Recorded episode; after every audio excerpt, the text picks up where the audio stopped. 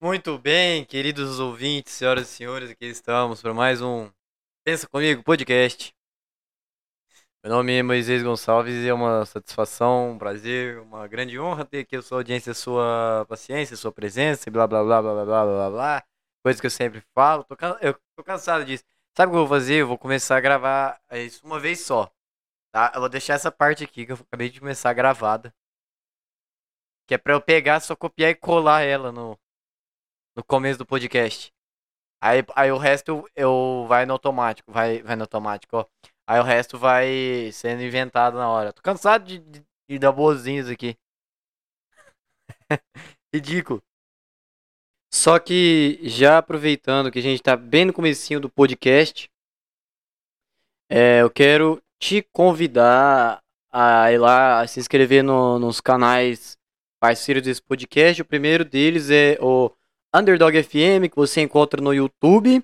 E se você é à toa, assim como o David, que é o dono do canal, e gosta de ouvir vários podcasts ao longo da semana, de terça a sexta-feira você pode ouvir a partir das 19 horas é, todos os podcasts parceiros, são mais de 20, lá na Rádio Underdog FM, a pior rádio de podcast do Brasil.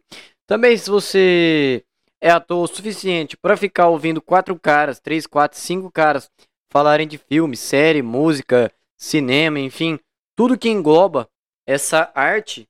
Os caras fazem lives e fazem podcast, chamam convidados já de expressão nessa área. Você também vai lá e se inscreve no Creepcast. E vai lá e ouve os podcasts dos caras lá e, e se inteira, se inteira, se informe sobre esse assunto de cinema, música, série, filme, enfim, e, e, fica, e fica lá se informando, tá? se é que eu sei fazer propaganda. E por último, você que curte é, essa ideia de música mixada, vai lá no canal do Playboy Kart. É, Playboy Kart não, cara. Playboy Kart é o nome da música, sou ridículo. É, Playboy Kart é o nome da música que foi mixada. É, é o nome do canal é Young Mufre, tá? W-O-U-N-G-M-U-F-R-E.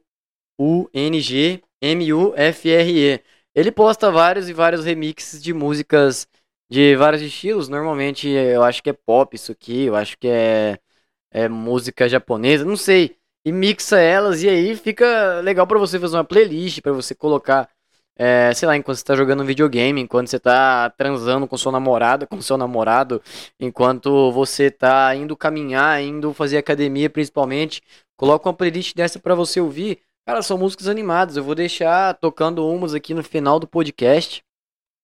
E vai lá e se inscreve, tá? vou deixar o link no final aí. E não se esqueça, tá joinha? Enfim.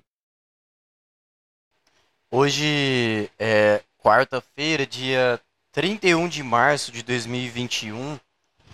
E o que aconteceu para eu não ter publicado esse podcast no domingo foi simples. Eu não quis. Mentira, é, eu trabalhei muitos dias, cara. Eu trabalhei domingo o dia inteiro. Eu fiz vários e vários deliveries. Eu tô praticamente me assumindo como um motoboy, tá? E esse foi o motivo pelo qual, se é que vocês se importam, que não teve podcast no domingo, tá? E eu lamento por isso. É, eu lamento pelos, sei lá, meia dúzia de pessoas que por acaso gostam desse podcast e que não puderam ouvi-lo no, no, domingo, tá? E prometo que eu vou caprichar para que isso não aconteça outra vez. Mas vamos tocar o um negócio aí. Putando, tá passando muito rápido, velho. Tá passando muito rápido, não estou vendo as coisas acontecerem. Só estou vendo gente morrer, mas também tô vendo muita gente nascer. O que tem de ex-colega minha de ensino médio grávida. Aliás, ex-colega minha de ensino médio, ou tá gorda ou tá grávida. Não tem nenhuma que tá ficando gostosa, nenhuma que tá fazendo uns negócios da hora.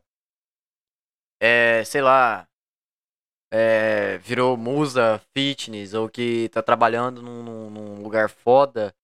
As que estão grávidas já estão casadas. Ou as que estão gordas estão morando com os pais. Não tem meio termo, não tem aquela jovem independente de 21, 22 anos que hoje tá, tá, tá, sei lá, cara, tá fazendo estágio em uma multinacional, já ganhando três pau por mês. E apesar de morar com os pais, já tem as próprias coisas e ajuda nas contas de casa. Não. Ou elas estão gordonas ou elas estão grávidas. Algumas estão fazendo academia ali. Mas era por, por costume de antigamente, não porque meio que a pandemia meio que nos obrigou a tomar essas decisões. Eu, eu também, cara, eu não sou ninguém para falar também.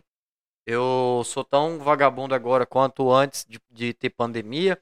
A diferença é que agora eu tenho desculpa para ficar em casa, eu tenho, eu tenho desculpa para sei lá, para fazer as coisas com mais com mais lentidão, apesar até porque nós estamos em casa, então, ai, não posso ficar saindo, sei que, ah, vamos adiar isso para outro dia. Ah, entendeu? Ai, tô com dor de cabeça.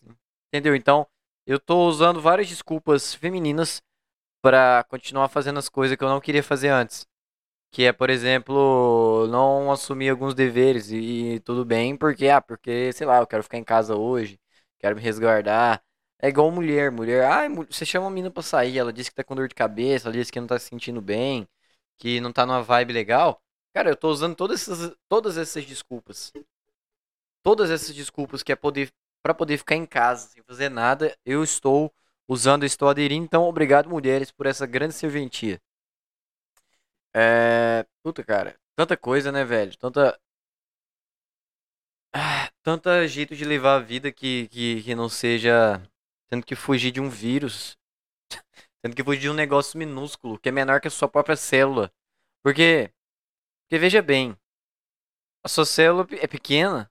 É, ela é microscópica.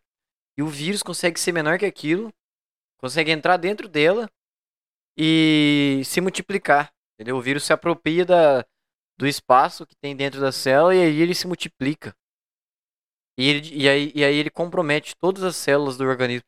Fico pensando, cara, será que, tipo, o cara que tem Covid, o cara que tem gripe, o cara que tem AIDS, enfim, o cara que porta algum vírus, é, Aí o vírus começa a se multiplicar. O cara começa a sentir isso.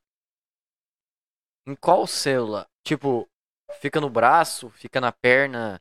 É, o cara pegou gripe, né? Aí o vírus invade o que? Invade o nariz. Aí cai na garganta. A garganta é úmida, ele se multiplica lá. Aí vai pro pulmão. Aí quando tá na garganta. Ah, quando tá na garganta ele já sente. Mas se o cara morrer de gripe, o vírus tomou só o pulmão ou significa que o vírus já já colonizou todo o corpo do, do, do paciente? Como é que é corona? É só o pulmão do cara que fica comprometido? Ou o vírus pode pular para fígado, rim, aí, aí o cara fica. Tipo assim, o cara deixa de ser. O cara deixa de ser ele mesmo, um ser humano normal, para dar lugar para um monte de, de vírus. Tá, tá, vamos supor que o pulmão. Vamos, vamos fazer uma, uma. Faz de conta aqui. Que o pulmão do ser humano signifique 10% da quantidade de células que existe nele. Tá? Sei lá, se o corpo humano tem 3 trilhões de células, 10% disso são 300 bilhões, né? Então, 300 bilhões de células do corpo humano né, correspondem a 10%, que é só o pulmão é aquilo ali. Aí, se, se uma gripe toma o pulmão inteiro do cara, quer dizer que o cara é 10% vírus e 90% pulmão e 90% ser humano, tipo assim, é. Puta, como é que eu vou explicar isso, cara? é. Que, que é o negócio? Ah, tá. É. Será que o cara se torna tipo uma espécie híbrida? Ele é um ser humano vírus? Ele é um human virus? Ele é um corona human? Tá, porque, porque aqui na minha cidade, na segunda-feira, morreu um cara com 80% do pulmão comprometido. Então, vamos supor, vamos continuar supondo que o, o pulmão do ser humano signifique 10% do número de células, então o cara era 8% vírus, o cara era 8% corona e 92% humano. É isso? Porque o vírus, o vírus ele tem um material genético dele, então ele é capaz de então ele é capaz de, de quê? De, de se multiplicar dentro do, do hospedeiro. E a partir daí, é, é, tomar aquele espaço como, como se fosse o habitat dele, né? Então o cara se torna um ser híbrido? Não sei, é boa pergunta. E eu tenho outra questão também, cara, de pandemia, é o seguinte. É, o que, que você prefere, você que tá me ouvindo aí? Você que é ouvinte desse podcast aqui. Você prefere viver tudo isso e tal, esperar a vacina, esperar, sei lá, 70% da humanidade ser vacinada, mas você tá consciente, acordado, vivendo tudo que está acontecendo, ou você prefere tomar uma pílula que te deixa em coma é, até, até acabar tudo isso, tá? Uma pílula que vai te acordar do coma no, no dia seguinte que acabar a pandemia, que ninguém precisar usar máscara, álcool em gel, que não tiver mais decreto contra aglomeração, que você não for obrigado a, a ficar em casa, que não tiver aqueles artistas da Globo lá fazendo campanha, no dia que vê gente aglomerada em um metrô, em um ônibus, em uma lanchonete, em um bar, seja visto algo como normal e não como um perigo, como como uma, sei lá, um risco muito grande, entendeu? Tipo assim, no dia que você passar por uma feira e ver 30 pessoas juntas, 30 pessoas juntas ali, falando uma com a outra ali, cuspindo e, e foda-se. E você vê aquilo e considerar normal, entendeu? O dia que você vê uma cena daquela e não se considerar preocupante, é esse o dia que aquela pílula vai poder despertar você, entendeu? Você toma ela hoje e quando normalizar tudo, você acorda. O que, que você prefere? Ser vacinado? Aliás, esperar toda a humanidade, 70% ser vacinada, mas você ter que viver tudo isso e ficar vendo notícias e gente morrendo? Ou você prefere tomar uma pílula que te acorde quando acabar a pandemia? Você tem esse direito de escolher. É, sei lá, responde aí, manda e-mail para mim, desenrola sua, sua ideia, sua teoria, sua tese. É, e, e, e vê aí, cara. Vê aí qual que é a sua melhor escolha. E eu também, cara, eu também tô, tô pensando na questão seguinte. É, existem muitos casos de pessoas, sei lá, que o cara tem um AVC, que o cara às vezes apanhou e, e bateu, é, apanhou e sofreu uma lesão na cabeça, às vezes o sujeito caiu, bateu a cabeça e, não, e ficou em coma. Vamos, vamos simular a ideia que tem um cara, tem um paciente que está em coma uh, desde fevereiro de 2020. Desde, sei lá, desde novembro de 2019. O sujeito está em coma e, e, tipo assim, ele está num coma é, profundo, mas que, de certa forma, o cérebro dele ainda está ativo, então o cara não morreu. Tá? O cérebro do cara não morreu, o cérebro do cara está ativo, é, mas o cara não consegue acordar. Vamos supor que hoje esse paciente acorde. Ah, vamos supor que esse paciente acorde hoje. E. E veja toda essa situação, todo esse caos, tá? Se coloca no lugar, tá? Se coloca no lugar de um paciente que. Que, que, que agora tava, sei lá, desde novembro de 2019 em coma. O cara acorda e vê um monte de gente ao redor dele de máscara, Aí ele liga a TV, tá lá, coronavírus mata mais de 1.500 pessoas no Brasil e totaliza 301.576 mortes.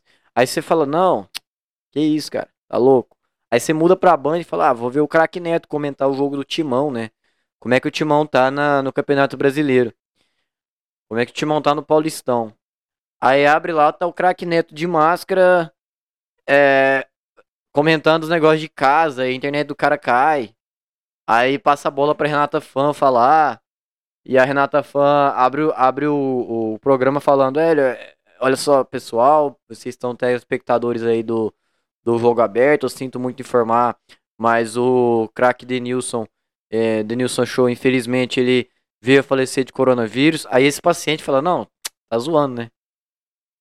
Aí muda pro SBT, fala, ah, SBT, pô, Vou assistir um Celso Portioli aqui que pelo menos né, pelo menos eu vou dar umas risadas.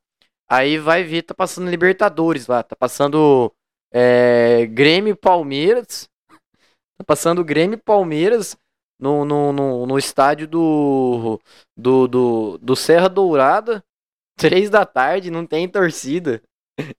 Aí você consegue ouvir os técnicos xingando os jogadores do, do, Xingando não, né? Mas tipo, gritando com os jogadores dentro de campo. E, e aí, aí esse paciente fala, não, tem alguma coisa errada. Aí o cara começa a se beliscar, o cara começa a, a, a, a ter certeza, a tentar provar que ele não tá dormindo, que ele não tá sonhando, né? Aí, aí até que alguém do lado de fora da, do quarto dele percebe que esse cara. Que tem um paciente ali que tá se mexendo, que a TV tá ligada, aí a pessoa entra, né? A enfermeira entra lá, vê o paciente confuso, fala, mas como assim? Tem um monte de gente usando máscara. O, o craque Neto, ele tá todo debilitado, tá fazendo um programa dentro de casa. É, Libertadores tá no SBT, três da tarde, não tem torcida, estádio é neutro, é Grêmio Palmeiras. Final brasileiro, que que é isso? E aí, tipo, e aí, e aí a enfermeira começa, tipo, a ficar sem graça, né? Aí veja ela começar. Aí ela tem duas escolhas. Ou ela explica tudo que tá acontecendo pra esse cara, ela explica que começou uma pandemia aí, porque tinha uns chinês lá que comia morcego cru, eles nem cozinhavam o bicho. E aí, esse, e, aí esses, e aí esse bicho infeccionou o, o esses caras que comia bicho, bicho cru. E aí passou para ser humano e esse negócio foi desenvolvendo dentro do ser humano. E aí em questão de, sei lá, de 3, 4 meses, passou para o mundo inteiro. Agora tem 300 mil só no Brasil que já morreram e 5 milhões, 6 milhões que já se infectaram. Aí ela, aí eu, ela pode fazer isso, explicar que agora tem que usar máscara, álcool em gel, não pode ficar saindo de casa assim, que você é, tem que cumprimentar a pessoa só com um soquinho na mão. ela tem que explicar, sei lá, cara, o que, que ela tem que explicar? Ela tem que explicar que tem um horário que você não pode estar na rua, porque senão você pode levar multa, que alguns comércios estão fechando aí 8 da noite, entendeu? Aí ela pode explicar tudo isso, ou ela pode. Ela pode. Sei lá, ela pode inventar um motivo médico. Olha então, senhor.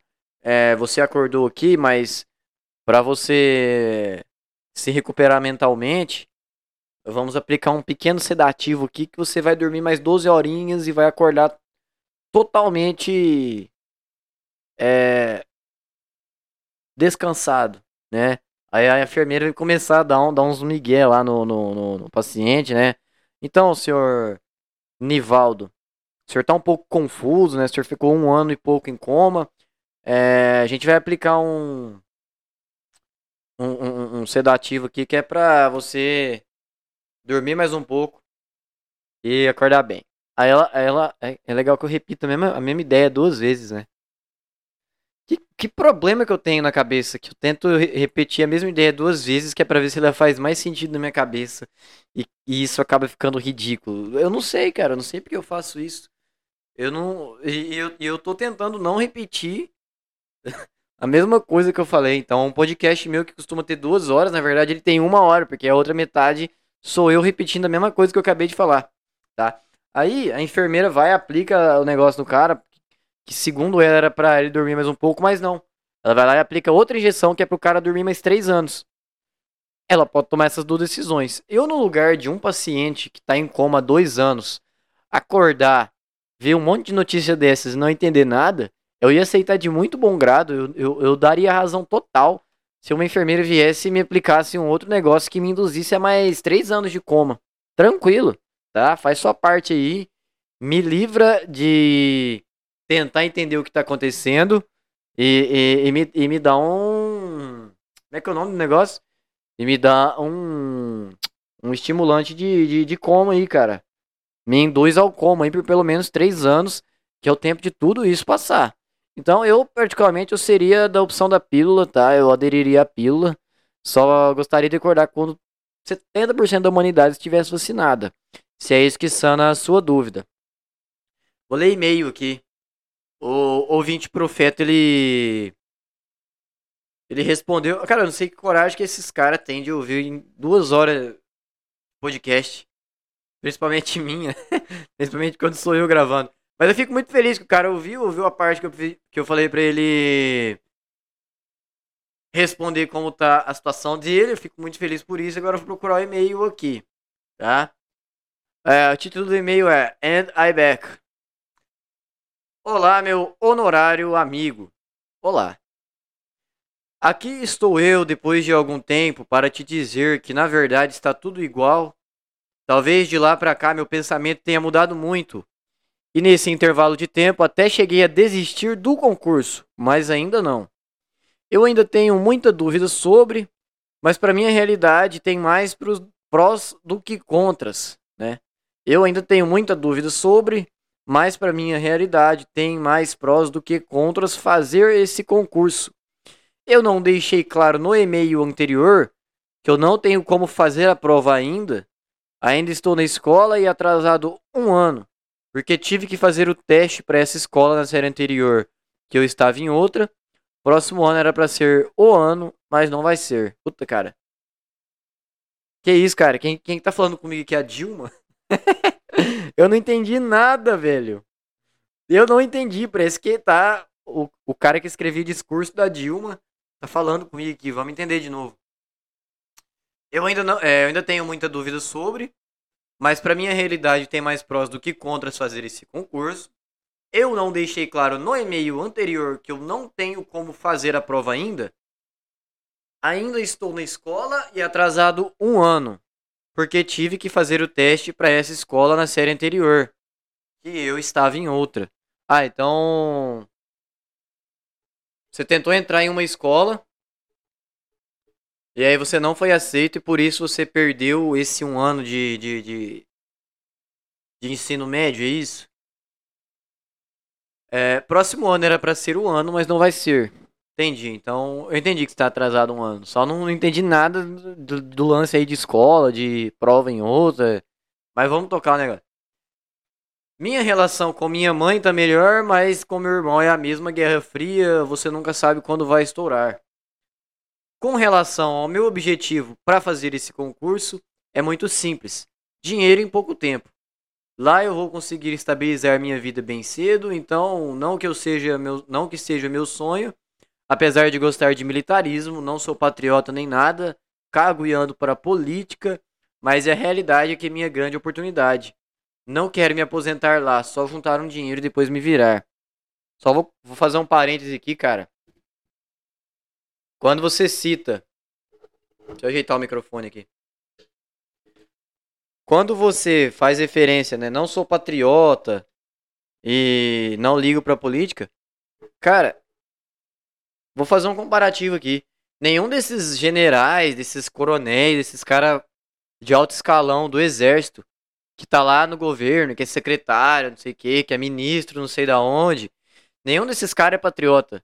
É muito mais provável que os recrutas, os caras que estão começando a servir o exército agora, que estão no serviço militar obrigatório, é muito mais provável que esses caras sejam patriotas, que esses caras queiram é, ter o sonho de salvar o Brasil do, do tráfico de drogas, da prostituição, do do, do, do, daquele, do Fernandinho, do William na seleção brasileira, queiram salvar o Brasil da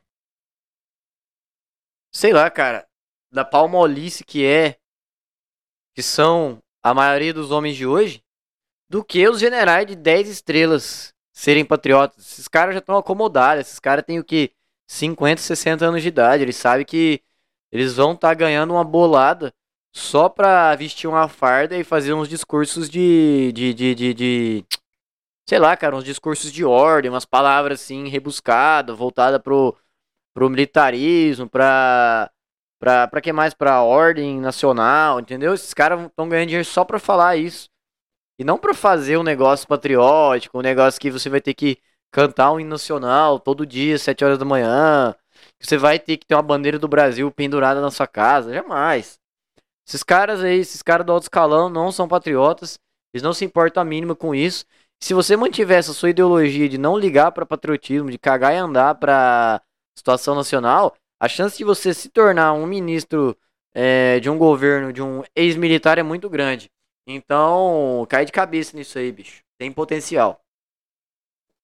Não quero me aposentar lá, só juntar um dinheiro e depois me virar. Não mudou muita coisa de lá para cá, mas estou mais determinado. Próximo ano pretendo começar uns projetos para melhorar a mim mesmo. É nós, meu amigo. Palminha, mãozinha em formato de oração, mãozinha pro alto, bandeira do Brasil, bandeira de Israel. Quem sabe eu também não lance um podcast. É. Cara, quem sabe eu também não lance um podcast, faz um negócio aí, bicho. Faz um negócio aí, arruma um celular, arruma umas ideias pra você falar. e, e, e solta a voz aí, entendeu? É. Sei lá, velho. Eu não tenho, eu nunca tive problema assim com família, problema de brigar, problema de, de, de, de, de ter ameaça de morte. Pra quem não tá entendendo o contexto desse e-mail que eu li, pra quem não acompanhou o último episódio e também não chegou a ouvir a primeira vez que eu li esse e-mail, que foi no dia 23 de setembro de 2020, esse ouvinte aqui, que eu vou apelidar ele aqui de profeta, esse cara tem um puta problema de família, que o irmão dele é, é vagabundo, é desempregado e é usuário de drogas. E aí já chegaram a brigar bastante, o irmão dele já chegou a quebrar o dedo dele, o irmão dele já até ameaçou ele de morte. A, ele não se dá tão bem assim com a mãe dele, porque segundo ele, a mãe dele já deixou claro que nunca queria ter tido filhos, então que por isso é, ele acaba se tornando um fardo. E, cara, essa parte da mãe, né, de, de, sentir que a gente é um fardo e tal, eu, eu, eu me, me, me, me identifico totalmente, compartilho totalmente desse sentimento de ser um fardo pro pai, pra mãe, de, de, de ficar, tipo, ter vergonha de, de precisar das coisas. Então, agora essa situação de família, de briga, do cara que teve até que fugir pra casa da avó e tal, tal, tal, é, eu vou ser grato, cara. Graças a Deus eu nunca, eu nunca é, é, passei uma situação dessas, pretendo não passar. E mesmo que acontecesse comigo de, sei lá, meus pais brigarem comigo, a minha irmã me expulsar de casa, por exemplo, se eu morasse com ela, ainda assim eu acho que eu não teria lugar nenhum para fugir, cara. Acho que eu não teria familiar nenhum que estaria à vontade para me aceitar ali como um fugitivo de casa. Então, eu nem sei, cara, o que, que eu faria, na verdade. É, por isso que eu tinha comentado aquela vez, cara, que a sua consciência e o seu corpo, acho que eles foram feitos exatamente para suportar essas situações e evoluir a partir delas, entendeu? É... Se você não fosse você, acho que você não teria essa capacidade de, de viver isso tudo, contar para alguém e tomar algumas decisões a partir disso, tá? E que a consciência da, da, do teu irmão, da tua mãe, da tua avó, que estão ao seu redor, elas estão interagindo com você que é pra te estimular a tomar atitudes na vida. Não, não quer dizer que você é um cara especial, que você tem o cu virado pra lua, não quer dizer que Deus pôs a mão em você e tá te guiando assim o tempo todo, que você é um bibelô. Não, mas quer dizer que todas as pessoas que você convive e que elas te incomodam, elas te, te obrigam a tomar decisões, é, parece, pode parecer muito cruel, pode parecer muito maldoso da minha parte, mas querendo ou não, elas querem te, te ensinar alguma coisa, querem te passar alguma lição que, que vai ter um reflexo sobre a sua personalidade, sobre as suas atitudes, tá? É lógico, eu não vou justificar que teu irmão esteja te ameaçando de morte, isso é bom. Não, mas você tem que tomar atitudes a partir disso, tá? É, enfim, cara, enfim, torço por você, né? É, como eu tinha perguntado para você lá no grupo do, do WhatsApp, você tava estudando, aí você falou que não, aí eu mandei um emojizinho puto, mas eu mandei um emoji puto por costume. Aí eu fui parar pra pensar. Sabe aquele emoji com a mão na cara, assim, tipo, como os caras tivessem brabo, que eu mandei? Eu perguntei pra, pra esse ouvinte, né, ah, mas você tá estudando pro colégio e tal? Aí ele falou que não, aí eu respondi com esse emoji. Cara, parando pra pensar, foi um negócio que que nem sempre, cara. Às vezes você não tava preparado, às vezes você não tava no clima, você não, não tá num, nessa intenção por agora. Então, assim, quem sou eu pra encher o saco falar pro cara estudar? Se a decisão dele foi não estudar e talvez focar em outras coisas. Tipo assim, é. Cara, às vezes tua sei lá, às vezes tua intenção de entrar no colégio para daqui dois, três, quatro anos. E eu que nem tem nada a ver com sua vida, tô enchendo o saco. É, sei lá, eu não, eu não sei porque eu tenho esse comportamento de, às vezes, meio que querer mandar na vida das pessoas, como se eu soubesse o que, que é melhor para elas e, e, e fosse a voz da consciência e tivesse a razão em dar todos os conselhos do mundo, sendo que, na verdade, minha própria vida é toda bagunçada, eu não mantenho minhas coisas em dia, eu mesmo não estudo na hora, é, eu, eu durmo até tarde pra caralho, eu sou preguiçoso pra fazer um monte de coisa. É, eu fico dando desculpa pra mim mesmo, pra não fazer os negócios. Então quem sou eu pra cobrar o cara de estudar, entendeu? Que eu, o que eu vou fazer agora, cara, é me, me limitar a dizer, olha, o fulano, o, o ouvinte profeta, eu eu torço por você, tá? Toma suas decisões aí, consulte sempre a sua consciência, consulte sempre a sua como é que é o nome daquele negócio, cara? Intuição.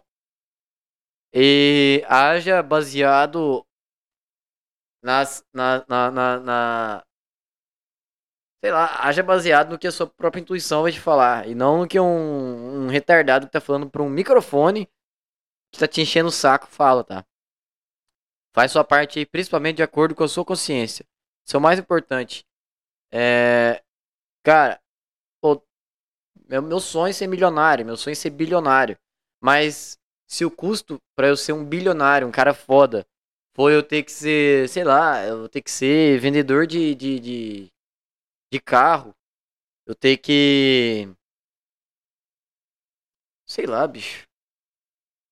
Ter que virar sócio de uma empresa de, de chocolate. Eu nem gosto de doce. Eu nem gosto de, de, de chocolate. Mas se o custo para eu me tornar milionário, bilionário um dia, ter, ser muito famoso for isso, cara, eu prefiro continuar na minha, entendeu? Tocando minha vida aqui. Porque, sei lá, eu, eu não gosto muito de doce, então. Que motivo que eu ia querer passar minha vida ganhando dinheiro com a fábrica de chocolate, com a fábrica de doce, com uns negócios que eu nem curto. que, que, mesmo assim, ah, mas vai enriquecer minha conta bancária. Vai! Mas. Mas, mas, mas e a, a encheção de saco que a minha consciência vai fazer dentro de mim? De, de, de me fazer pensar todo dia, puta cara, tem que ir lá mexer com doce, com açúcar, chocolate, eu nem gosto disso. Tudo isso é por dinheiro. E daí minha consciência vai pesar. Aí eu vou abandonar isso tudo e vou, vou, vou voltar a mexer com comunicação. ai, ai. As ideias. É, enfim, bicho. Eu não sei porque eu falei isso agora, eu inventei isso agora. Mas. Faz tua parte aí. Entendeu? De acordo com a sua própria sei lá, com o seu próprio. Com, aonde o seu corpo se sente melhor, a sua mente se sente melhor. E coloca isso pro mundo saber de preferência. Faz teu podcast aí, deixa as pessoas saberem como é que tá sendo essa. toda essa situação aí, né? É, família, amigos, estudos, sonhos, profissão. Mexe o doce aí, cara. Torço por você e aparece mais vezes. Vamos gravar junto uma hora. Vamos, vamos juntar aí no domingo. E vamos bater um papo, sei lá, conversar uns negócios à toa mesmo. Sei lá. Chega aí. que mais? É, teve um dia que eu tava é, chapado. E, e aí. Meio que chapado, eu descobri que. Eu, eu, eu, eu fico mais à vontade para explicar alguns problemas do mundo, não para explicar os problemas em si, tipo, mas para tentar, sei lá, justificar, tá, como as coisas acontecem. E aí pensando, pensando nisso, cara, eu tava ouvindo um canal chamado Alma Sertaneja, que obviamente é um canal que fala sobre música sertaneja, o cara fala sobre os cantores sertanejos lá dos anos 70, 80, 90, 2000, é, sobre as músicas, sobre como elas foram compostas e tal, tal, tal, tal, tal, tal. E em um, em um dos trechos desse, desse vídeo, é, ele deu uma alfinetada nos sertanejos universitários, no estilo de música que existe hoje em dia, que é, ser, que é chamado de sertanejo universitário, né? Tipo assim, ele não criticou, não, não, não meteu o pau no, no estilo, mas deu uma alfinetada que, segundo ele, todas as músicas eram iguais, elas só mudavam as rimas. Tipo, eram os mesmos estilos de cantor, os caras falavam, os cara falam as mesmas coisas, é, só mudam as rimas e mudam um pouco o contexto. Mas a questão final é amor, é o cara que foi traído, é a mulher que foi traída, é o cara que foi trocado por outro, a mulher que foi trocada por outra, né, que o cara trocou ela por outra, ou o cara que tomou um fora, ou o cara que a mulher abandonou, sabe? Mas é tudo gira em volta de amor, tudo gira em volta de, de, de namoro, tudo gira em volta de pinto e buceta. Entendeu? Assim, a parte que o cara do, do o Dudu por cena, a parte que ele alfinetou esse, essas músicas sertanejas universitárias, se resume somente a terem as mesmas rimas, é, Aliás, a ter o mesmo sentido e, e só mudar as rimas. E como eu já tava chapado na hora, eu comecei a pensar com mais profundidade, né? Pô, mas como assim fala a mesma coisa? Aí eu comecei a lembrar, né? Ah, pô, o cara só canta que a mulher abandona, a mulher só canta que ela foi traída e tal, tal, tal. O que eu já falei aqui, né? E o que muda são as palavras que eles usam e o meu contexto é o mesmo. Se resume a pau e buceta. Ou seja, ou seja, aí eu comecei a desenvolver o raciocínio. Cara, é, quem, quem é fã sertanejo universitário, aquele cara que consegue decorar todas as músicas, aquela mina que vive postando status de, de sertanejo universitário no WhatsApp, não passa de um animal no cio. Não passa de, de... Cara, dá pra comparar gente que gosta de sertanejo universitário, assim, que sabe todas as músicas, que não quer perder um show, uma live. Dá pra comparar com um cadela no cio tranquilo. Não tem essa de, ai, mas é só um gosto, você não pode me julgar a partir de um gosto. Funk é a mesma coisa, cara. Quem é louco por funk, assim, fica. Tudo é funk, só e rebola e mostra o cu e senta e fica de quatro. Não passa de cadela no cio, bicho. Porque essas músicas só fala disso. Só fala de coisa carnal, só fala de, de sexo, só fala de, de transa e piroca e buceta e cu. O que, que é isso senão o comportamento mais animalesco que existe, velho? Entendeu? Ah, mas tem que respeitar todos os estilos. Não tem que respeitar, velho. Tem, tem que zoar, tem que tirar sarro mesmo. E aí o que acontece? As pessoas, a maioria esmagadora da opinião pública é favorável a funk, é favorável, ouve funk, ouve sertanejo, por quê? Universitário. Por quê? Porque aquilo reflete, obviamente, a única coisa que passa por dentro da mente delas, que é só sexo, sexo casual, que é comer todo mundo, quer dar para todo mundo, quer ficar de quatro, quer mostrar o cu. É só isso que se passa pela mente delas. Então, obviamente, elas vão consumir um conteúdo a ver com, com, com, com aquilo que é da natureza delas, entendeu? Com aquilo que, que reflete o comportamento animalesco no cio delas.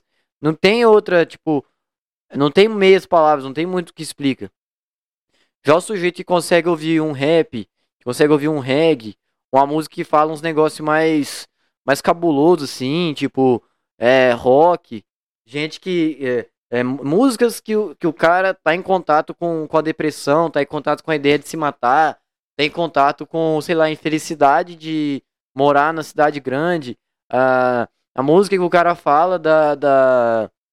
Sei lá, cara, da saudade que ele tem dos pais dele, da vontade que ele tem de conhecer os filhos dele que, que foram sei lá, abandonados, entendeu?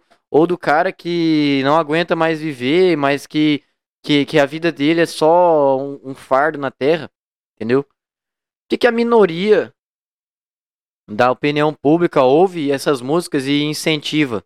Porque todo mundo tem medo de estar em contato com essas ideias, cara. Todo mundo tem medo de. Não é de descobrir que tá triste, mas as pessoas têm medo de entrar em contato com a própria tristeza, se assustarem com isso e terem que conviver com ela, entendeu? Como se a tristeza ela fosse uma doença, como se a tristeza, a depressão, a depressão é, né? Mas tipo, a tristeza, a melancolia, a deprimência fossem um bicho de sete cabeças e não, na verdade, elas fossem como, como se na verdade elas são a, a própria o próprio tema da vida, né? Assim, as pessoas têm têm, têm tanta tanto medo de estar em contato com esses sentimentos que elas julgam negativos, que elas julgam ruins, que elas sequer eh, têm, têm, têm vontade de ler uma poesia, de ouvir uma música que fala de vontade de, de se matar, por exemplo, ou de, ou de dizer que a vida é um fardo, ou de dizer que não aguenta mais morar em tal lugar. Vou ver se eu acho um sertanejo antigo aqui, toca um trechinho, só para comparar com os de hoje. A música que eu vou tocar aqui chama-se Filho Pródigo é, ela foi gravada, acho que a primeira vez pelo Tonique Tinoco. Olha o que esses caras falam, velho. Se liga, se liga. Ela é baseada num contexto bíblico até.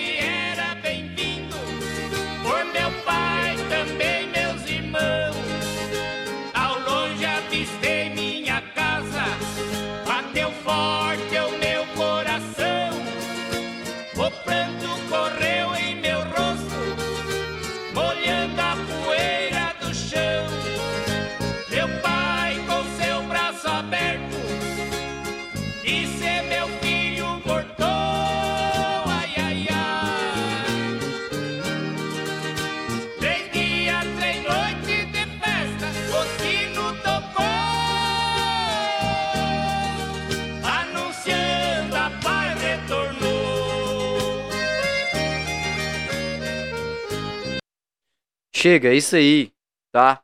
Aí, aí você pega, cara, uns contextos desse.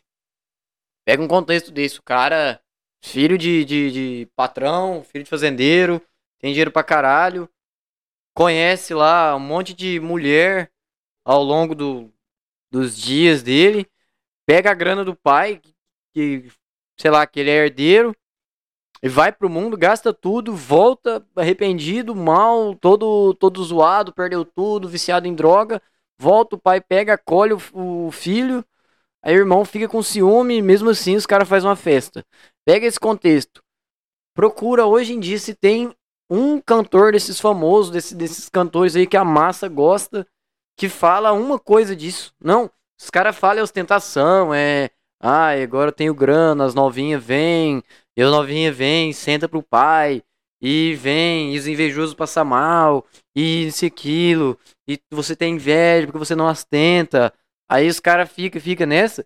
Aí ele só conta a parte boa, que é ter dinheiro, que é, que é todo mundo eh, pagar pau pra você, ele só conta como é bom ter dinheiro e ser vida louca. E as, e as, e as minas chupar o seu pau na, na, no baile funk. E você ostenta arma, joia, carro. Você ostenta casa, mansão e tudo mais. Mas, quando a, quando a situação muda, quando o vento vira, né? E aí o filho pródigo que saiu de casa com, com o dinheiro do pai. Agora ele perdeu tudo, agora as mulheres e os amigos abandonaram ele, agora ele já não tem mais casa, carro, não tem nada para ostentar, agora o cara tá preso, agora o cara tá doente. Não tem um ser humano desses que canta isso e leva isso pro público, pro mesmo público conhecer.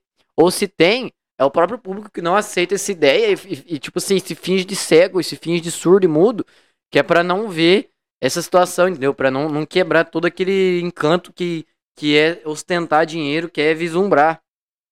Tá? Cara, eu sou muito apaixonado por música caipira. Ah, mas, mas, ah, mas é coisa de, de jeca tatu, é coisa de gente do mato, é coisa de gente atrasada.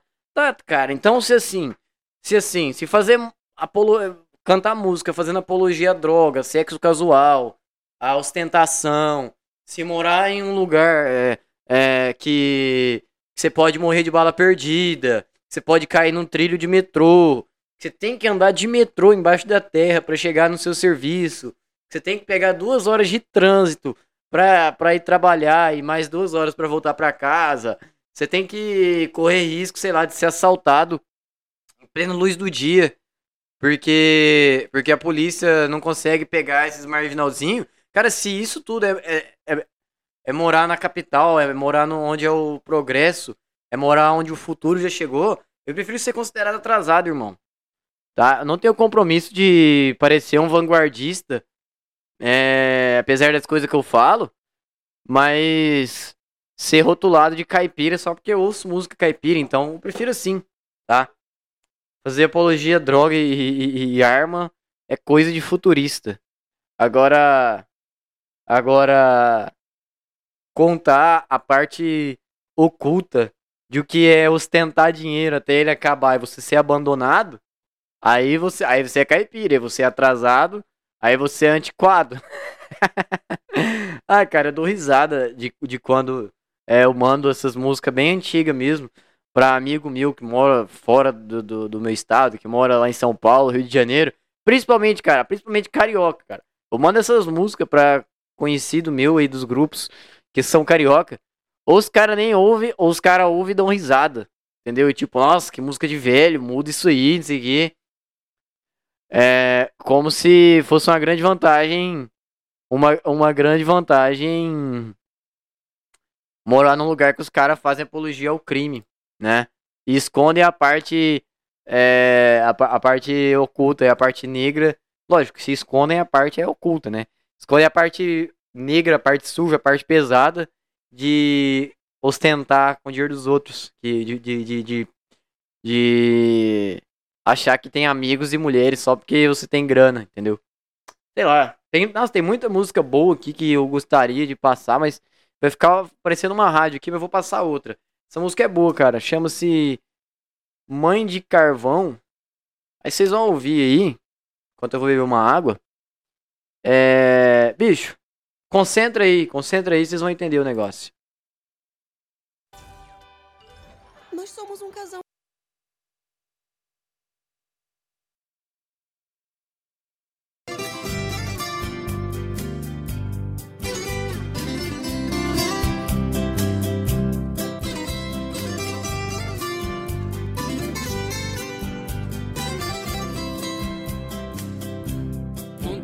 No lombo da louca saudade, deixei a cidade, voltei pro sertão.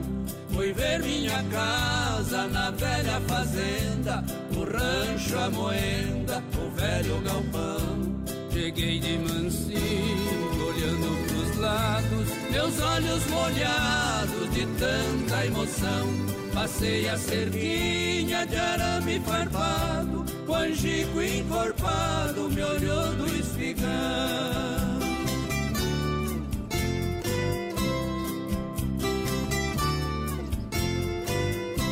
Na porta do rancho, bem rente à soleira, esbarrei na roseira, levei um arranhão.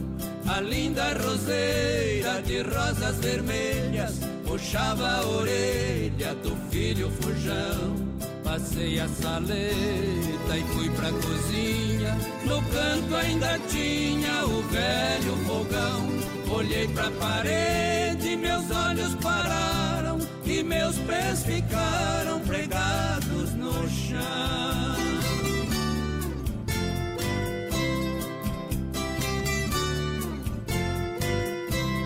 Revi na parede um rosto traçado que há tempos passado eu fiz de carvão. O tempo e a chuva molhou o reboque e fez o retoque com tal perfeição. Me fez eu criança envolto na manta, no colo da santa, segura em suas mãos.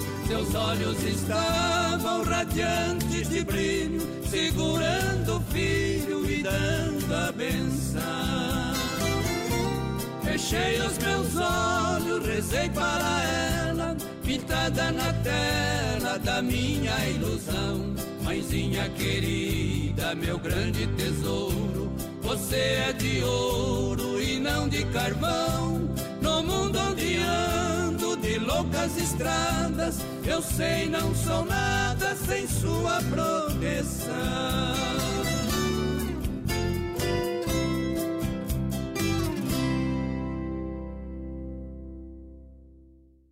Tá, tá aí o som dos caras, velho. Tipo. Caralho. Aí. Tipo assim, velho. Eu não vou julgar o cara porque ele gosta de funk e, sabe uns passinhos lá e sarra numas minas, jamais. Mas você pega. Tipo assim, velho, eu, eu, eu estar chapado aquele dia e eu vi aquele comentário do Dudu Porcena, né?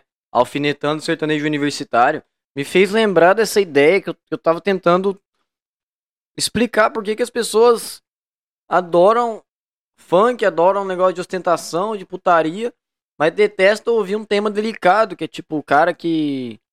Sei lá, o cara tem saudades da mãe. Mas o melhor que ele consegue é fazer uma. uma- é postar no Instagram uma foto com ela. É, o cara tem, sei lá. O cara tem saudades da, da, da cidade que ele mora. E aí, também, o melhor que o cara consegue é postar uma foto de quando ele morava lá.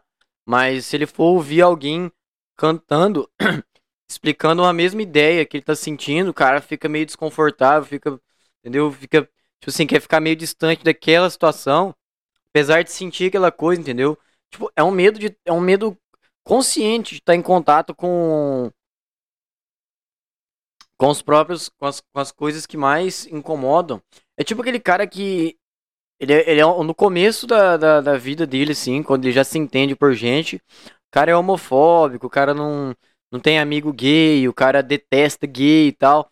Aí quando ele chega ali pros 20 anos, ele começa a aceitar, tipo, ah, pode ser normal, né? As pessoas, né, homens gostarem de outros homens. Aí o cara passa a vida inteira admirando o jeito que os gays se comportam e querendo ser um deles, mas não tem muita coragem de, de, de sair do armário, entendeu? Aí o cara passa a vida inteira é, lutando contra essa ideia de que ele seja um gay incubado porque muita gente não, não ia gostar desse comportamento dele, aí ele fica, fica ali entre, com um pé fora do armário e outro dentro. Eu, eu acho que é a mesma coisa, cara. O gay incubado equivale àquele cara que tem um monte de sentimento, mas que tem vergonha, que tem medo de ouvir uma certa música que fala aquilo, gostar demais, depois ficar, tipo, sofrendo, se remoendo por causa daquela música, entendeu? É, é assim que eu comparo, cara. Os caras que vêm falar, ah, mas você só ouve música caipira, só ouve música de velho.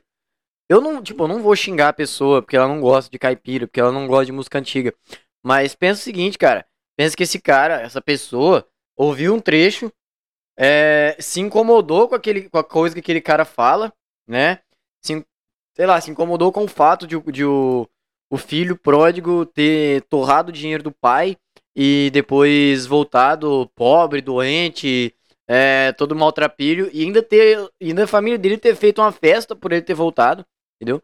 Aí a pessoa, em vez de, de, de pegar todo esse sentimento de revolta que ela sentiu com o, o personagem da música, ou até com ela mesma, por, sei lá, viver uma situação dessas, ela pega e vem xingar o cara que mandou a letra pra ela. Entendeu? É como se o, o, o, homofóbico visse um casal gay passeando na rua. E ao invés de tentar lidar com isso, tipo, com ele mesmo, pensar, puta, cara, eu acho bonito isso aí, eu acho legal esses caras que. Né, ah, sei lá, os caras se amam, os caras querem fazer uma família ali, um cachorro, um filho dotado que, que eu tô brabo com eles? Se quem tá, tá incomodado sou eu, entendeu? Os caras não fizeram nada. É a mesma coisa, cara. É a mesma coisa o, o, o gay enrustido é o cara que vem te xingar por causa de gosto musical. Entendeu? Então assim, eu não vou, ah, eu não vou discriminar o cara que gosta de funk, o cara que gosta de funk ostentação, putaria, essas coisas. Eu não ligo. Mas pega um cenário desse, cara. Pega um cenário em que a massa aplaude uma gostosa rebolando o cu e falando de sentar no, no pau de você e dos seus sete amigos. Todo mundo bate palma, aplaude, é mulher empoderada, é isso aí. Ou pega a música do cara falando que vai levar você e suas dez amigas pra um, pra um iate uma, com, e depois em uma mansão lá na ilha, não sei da onde, e que vai torrar milhão em champanhe e Red Label. E todo mundo bate palma pro cara, isso aí, veio da favela, o negro empoderado, é. Entendeu? Aí vem, pega um cara com uma viola e uma voz bem, bem marcante mesmo, uma voz até inimitável, quer dizer, que ninguém imita, e canta a dor que é morar na cidade grande e ter saído da, da, da fazenda. Aí, tipo, nossa, que coisa de velho, que coisa antiquada? Mas os caras que só falam de sexo e música, esses caras são, são vanguardistas? Que, que é isso? Entendeu? É isso que eu fico, tipo, que eu fico batendo nessa tecla, entendeu? É você aplaudir um é, e, e rechaçar o outro como se aquele outro fosse vanguardista. Fosse atrasado, quer dizer. Entendeu? Essa é a ideia. Aí, aí que acontece também? Eu acho que o negócio que não devia ter acontecido, cara, é o brasileiro se mudar pra cidade. Porque quem incentivou, quem estimulou a população de sair da fazenda e ir para a cidade foi Getúlio Vargas, que era muito simpatizante de, da, da, de ideal nazista, de ideal fascista. É, ele tinha um negócio muito forte com o culto à personalidade. Muitas e muitas ruas, praças, parques, avenidas no Brasil foram batizados com o nome dele para reforçar esse culto à personalidade. É, que mais? Tá, ele foi lá e queimou a bandeira de todos os estados em um ato simbólico e obrigou todos os estados a adotar somente a bandeira do Brasil, tá? Enfim, o cara teve um monte de um monte de atitude bem a ver com o fascismo, com o nazismo, né? Aí, como os aliados, especialmente os Estados Unidos, ofereceram condições melhores para o Brasil, para o Brasil se unir aos aliados, então Getúlio Vargas acabou, acabou com, é, colocando o Brasil na guerra ao lado da, das democracias da época. Beleza.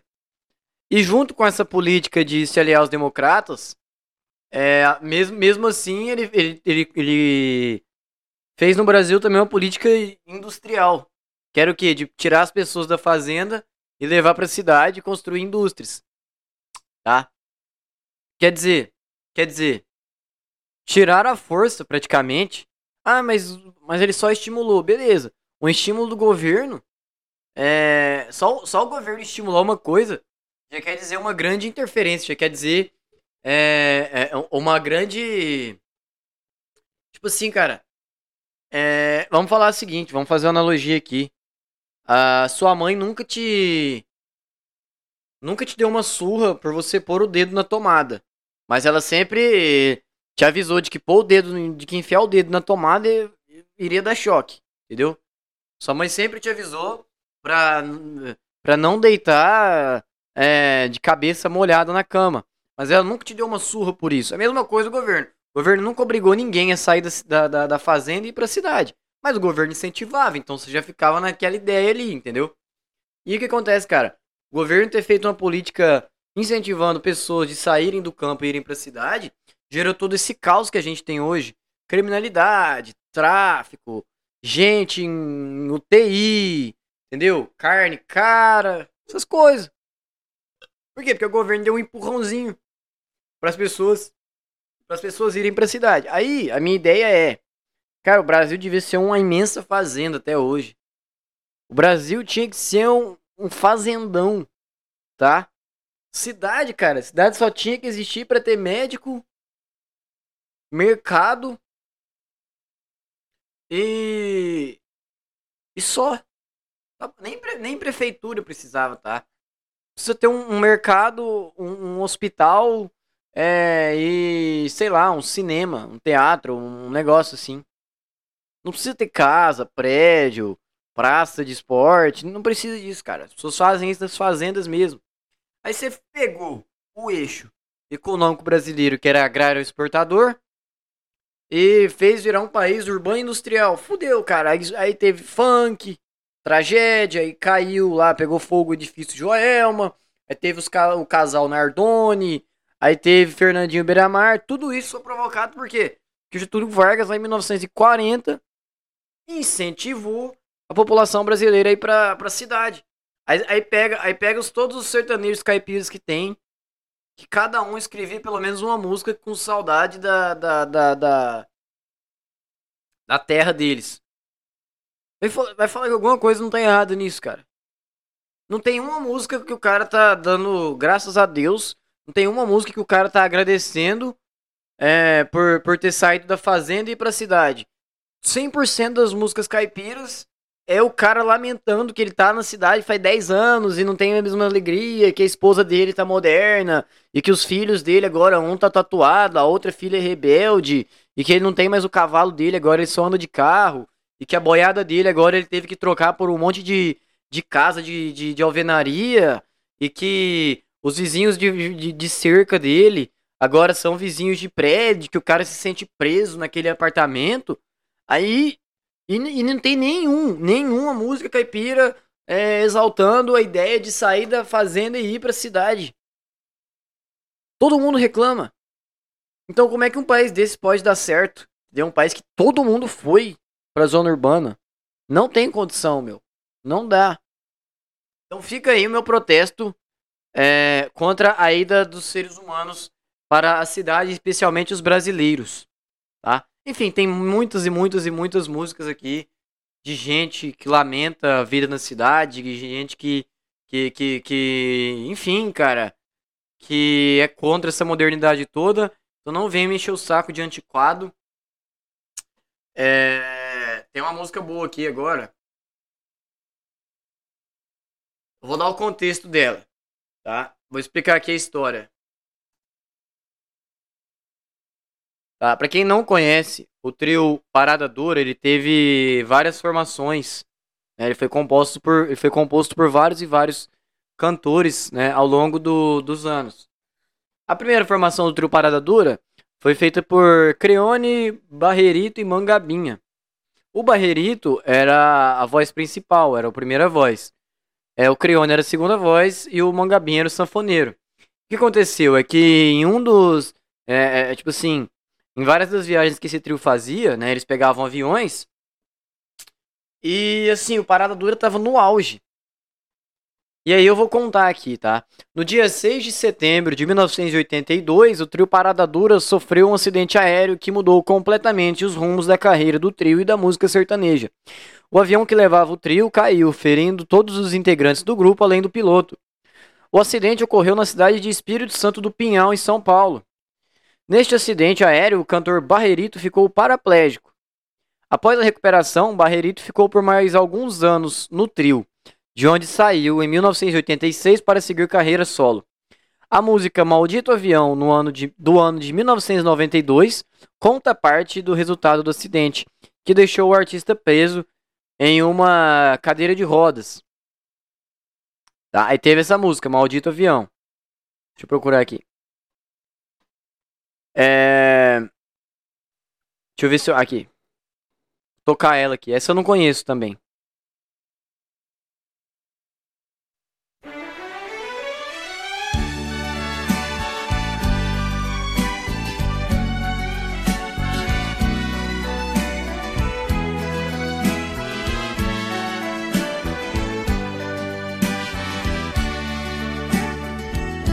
Cadeira de rodas que sempre acomoda esse corpo metade. Gosto de você por me locomover com mais facilidade. Cadeira, você é a vida que ficou perdida na imensidão. Só assim eu prossigo cantando e você me levando entre a multidão. Avião, maldito avião, que levou metade de mim. Avião que levou os meus passos, mas nessa cadeia eu canto assim. No dia 6 de setembro de 1982, o Brasil inteiro chorou de tristeza, mas graças a Deus fez sorrir depois.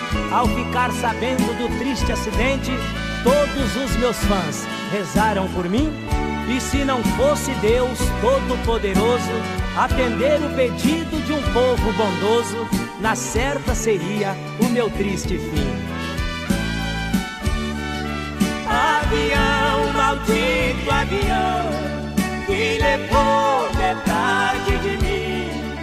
Avião que levou os meus passos, mas nessa cadeia eu canto assim.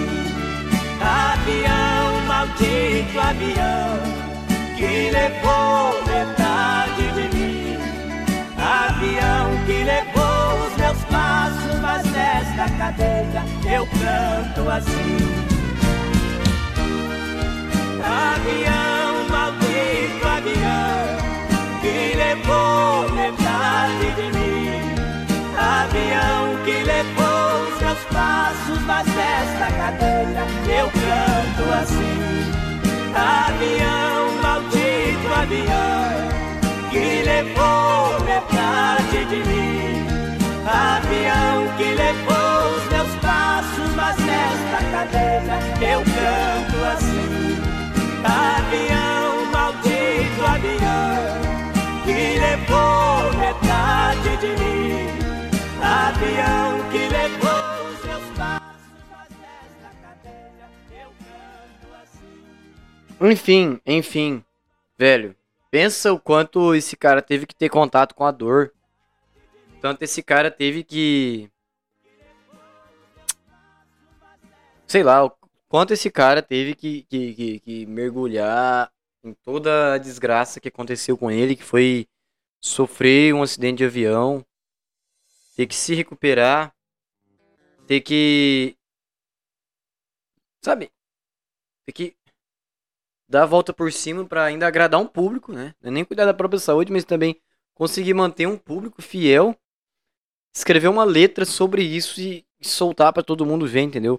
Tanto que esse cara teve que se expor, não a dor física de, de ter ficado paraplégico, mas aquela dor dentro, de dentro dele que é que é a pior de se lidar, né? E aí, e aí o cara usou de remédio a própria criatividade, o próprio punho e escreveu uma letra de música para representar isso. Aí também tem, as, tem, a, tem a música chamada Cadeira Amiga, que ele fala como é ser um cadeirante. Vamos tocar essa também. Não vai pro YouTube mesmo? Eu posso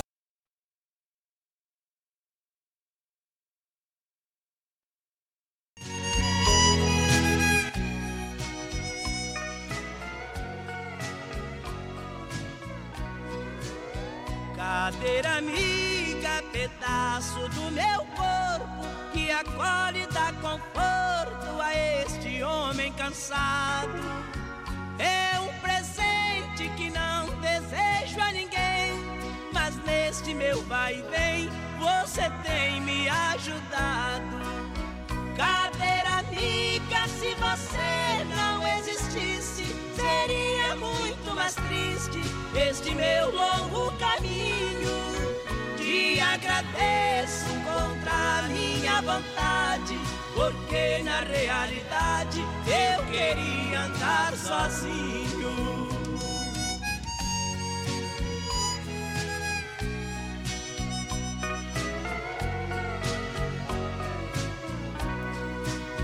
Cadeira amiga, onde eu canto sentado, mas este cantor marvado ainda vai cantar de pé. A minha voz é força apesar do sofrimento ainda não perdi a fé. Cadeira amiga, se você não existisse, seria muito mais triste este meu longo caminho. Te agradeço contra a minha vontade, porque na realidade eu queria andar sozinho.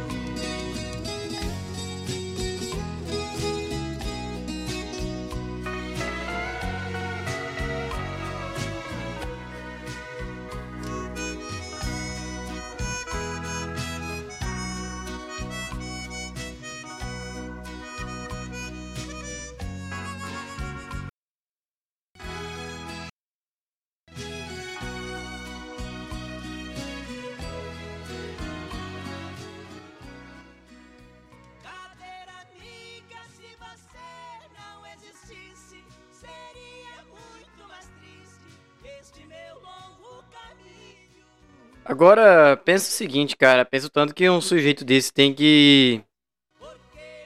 Tem que estar comprometido com a própria. Com a própria dor. Pensa o quanto um sujeito tem que ter compromisso fiel. Entendeu? Tipo, por isso que eu acho que. Que artista. Por isso eu acho que é artista. O trem tá tocando aqui ainda, esqueci de pausar. É. Por isso que eu acho que é artista que consegue vir causar uma. Uma. uma um, um choque. Ou o cara é muito amado, ou o cara é muito, tipo, odiado. Não é odiado, sim, mas tipo assim, ele é muito criticado, ou ele é muito venerado. Entendeu? Não é aqueles, aqueles caras meio termo. Esses caras que estão nesses extremos, de todo, assim, de a crítica é, sempre pegar no pé dele, ou de os fãs sempre é, vão reverenciar o cara como um deus. Esses caras, esses artistas têm uma conexão além desse plano nosso aqui, entendeu? É tipo aquela minha ideia que eu falei num dois, três podcasts pra trás, que tipo, os mamonas assassinos provavelmente eles têm ligação com extraterrestres. Porque os extraterrestres, eles não precisam mais usar a fala, a voz. Func- Funciona assim, ó. Os extraterrestres já são tão evoluídos que eles não, eles não precisam mais se comunicar por fala, voz. Essas coisas para eles são ultrapassadas. Mas ao mesmo tempo que a humanidade ela é uma extensão de uma criação extraterrestre, muito provavelmente nós somos criaturas originadas de, de seres de fora, eles precisam então nos ensinar algumas coisas. Mas como a gente não vai entender a linguagem dos caras, que é provavelmente por telepatia, então eles têm que enviar algumas consciências para cá que vão conseguir que vão conseguir caber num corpo humano e, e- e fazer uma mensagem acontecer. Então o cara que é artista, ele é muito criticado, ele é muito amado, o cara consegue pegar a própria dor, transformar em letra, soltar pra, pra multidão ouvir, causar um impacto nela. Esse cara tem um compromisso muito grande não é só com a arte em si, não é só com a ideia de fazer rima, colocar uns caras para tocar e ganhar dinheiro com isso. Não, o compromisso desse cara, velho, é de enriquecer a humanidade, de enriquecer a alma de quem tá ouvindo aquela letra. Então você pega um cara que ficou cadeirante num, num acidente de avião, e ainda assim, ao invés de ficar abatido, o cara conseguiu tirar várias e várias letras disso e passar várias lições. Vai falar que esse cara é um ser humano normal. Vai falar que esse cara vai. Ele nasceu, viveu e morreu e acabou. Negativo. Isso aí tem uma missão que vem de fora da Terra. Entendeu? E que os, e que as, os seres extraterrestres não conseguem mais se comunicar com a gente por voz. Então eles usam algumas consciências para ocupar o corpo humano e fazer esse papel. Essa é a minha ideia a respeito de por que esses caras fazem tanto sucesso e são imortalizados. É, enfim, enfim. Se você tiver a oportunidade, tiver curiosidade, cara, ouça música caipira, ouça trio Parada Dura, ouça Mamonas Assassinas, ouça rock, tá? É... E sim, pode, tipo, tenha preconceito, tá? Tenha preconceito, sim, com quem ouve música ruim, Pode ter, tá liberado. É, não tem problema nenhum, isso é educativo. Tá? Sei lá, bicho, sei lá. É, é... E, mas ultimamente, ultimamente. Parece que quanto mais.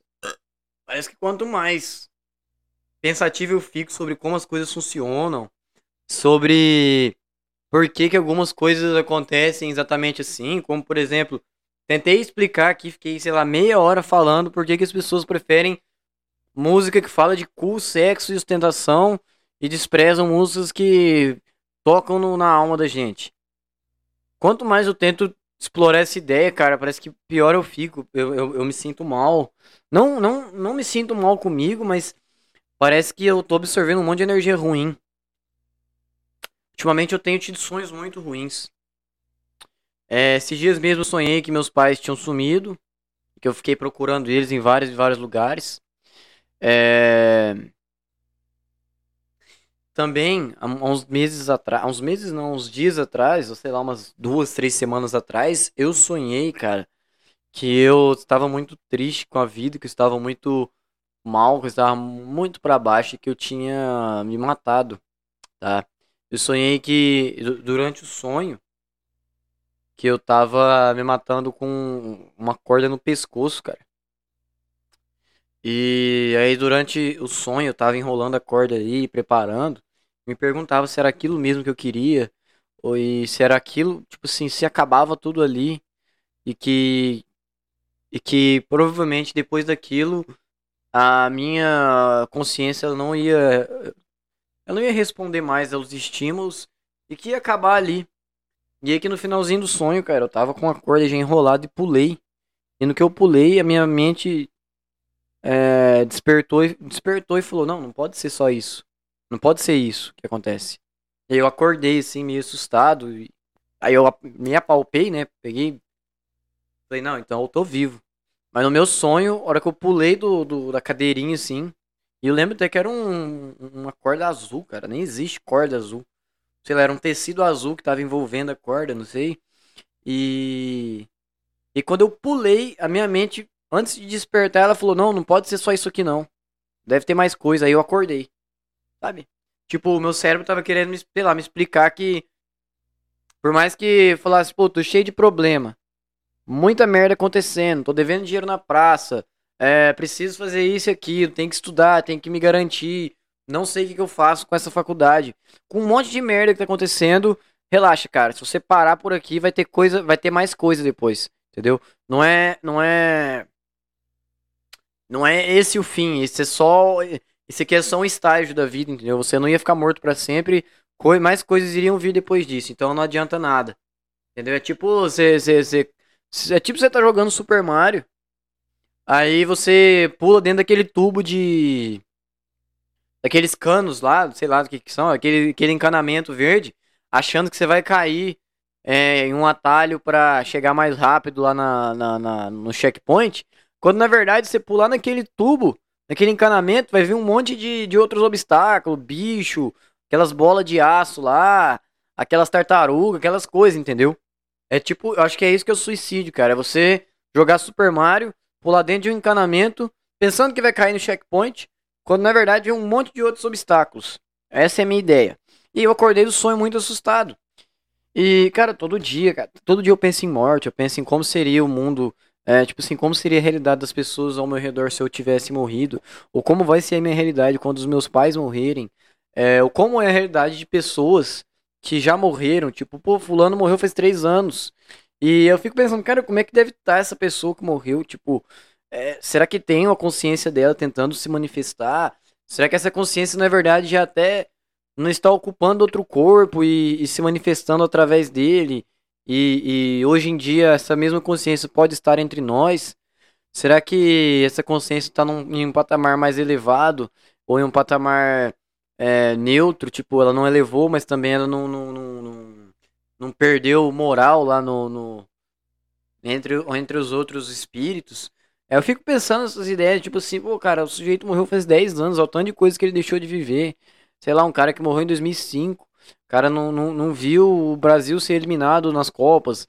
Ele não viu a crise do governo, ele não viu o Bolsonaro ganhar a política, é, ele não viu que o Michael Schumacher tá em coma desde 2013, entendeu? Ele não viu um monte de coisa, então, mas, mas será que é o corpo físico dele que não viu isso, mas a consciência dele estava presente em alguns desses momentos? Entendeu? Eu fico me perguntando essas coisas quando eu tô à toa, e parece que isso vai me enchendo de coisa ruim, ficar pensando em morte, em como seria morrer, em gente morta, como seria a vida, a vida das pessoas ao meu redor, ou como seria a minha vida, entendeu? Caso alguém ao meu redor morresse.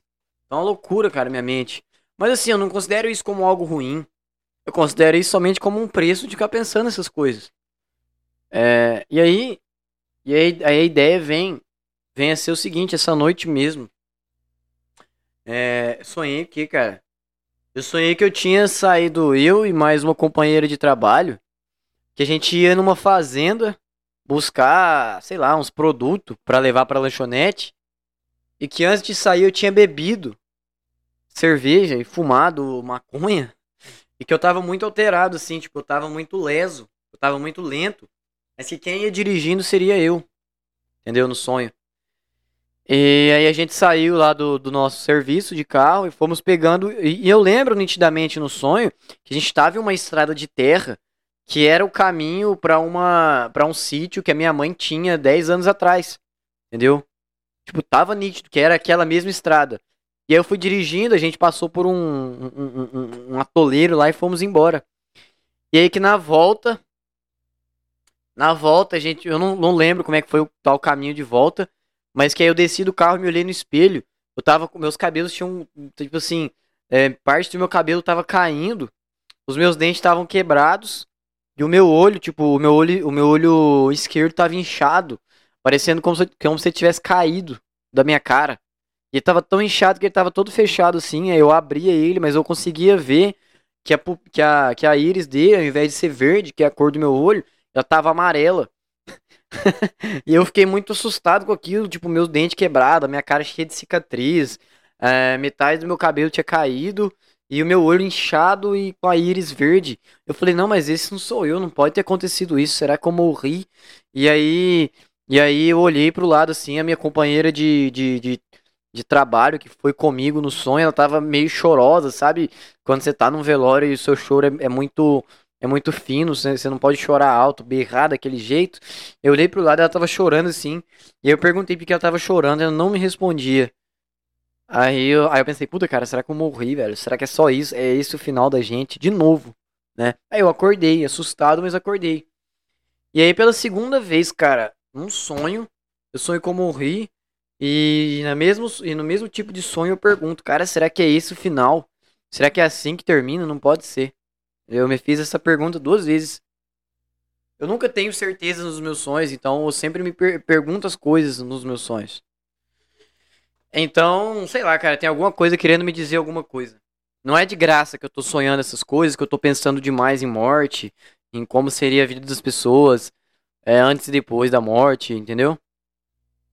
Tem alguma mensagem aí que eu não tô conseguindo captar. E que é só me entregando essa ideia só aceitando que ela faça parte do meu repertório de pensamentos, que aí sim eu vou conseguir chegar a respostas mais elaboradas e mais conclusivas para essas coisas que, que a maioria das pessoas deixa de, de se perguntar porque tem medo da resposta.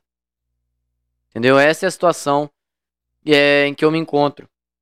Tá? É de. É de. Caralho, deu eco aqui do negócio. É de. Me entregar para esses pensamentos e deixar eles me levarem a alguma conclusão. Entendeu? Não significa que ficar pensando em morte o tempo todo, eu vou me matar por isso, ou vou matar alguém, ou vou desejar, ou ficar feliz que alguém morra. Não. Significa que eu quero encontrar respostas para essas ideias, tá? Para esses pensamentos. Não significa que eu tô afim de morrer, cara. Então não, não vem falar, ah, você tá muito depressivo, muito deprimido. Não, cara. Eu tô feliz de sempre estar em contato com essas ideias e de não ter medo de, de, de, de abraçar elas e tentar desenvolver um raciocínio para explicar um problema. É isso que eu quero, cara. Eu quero é ter resposta.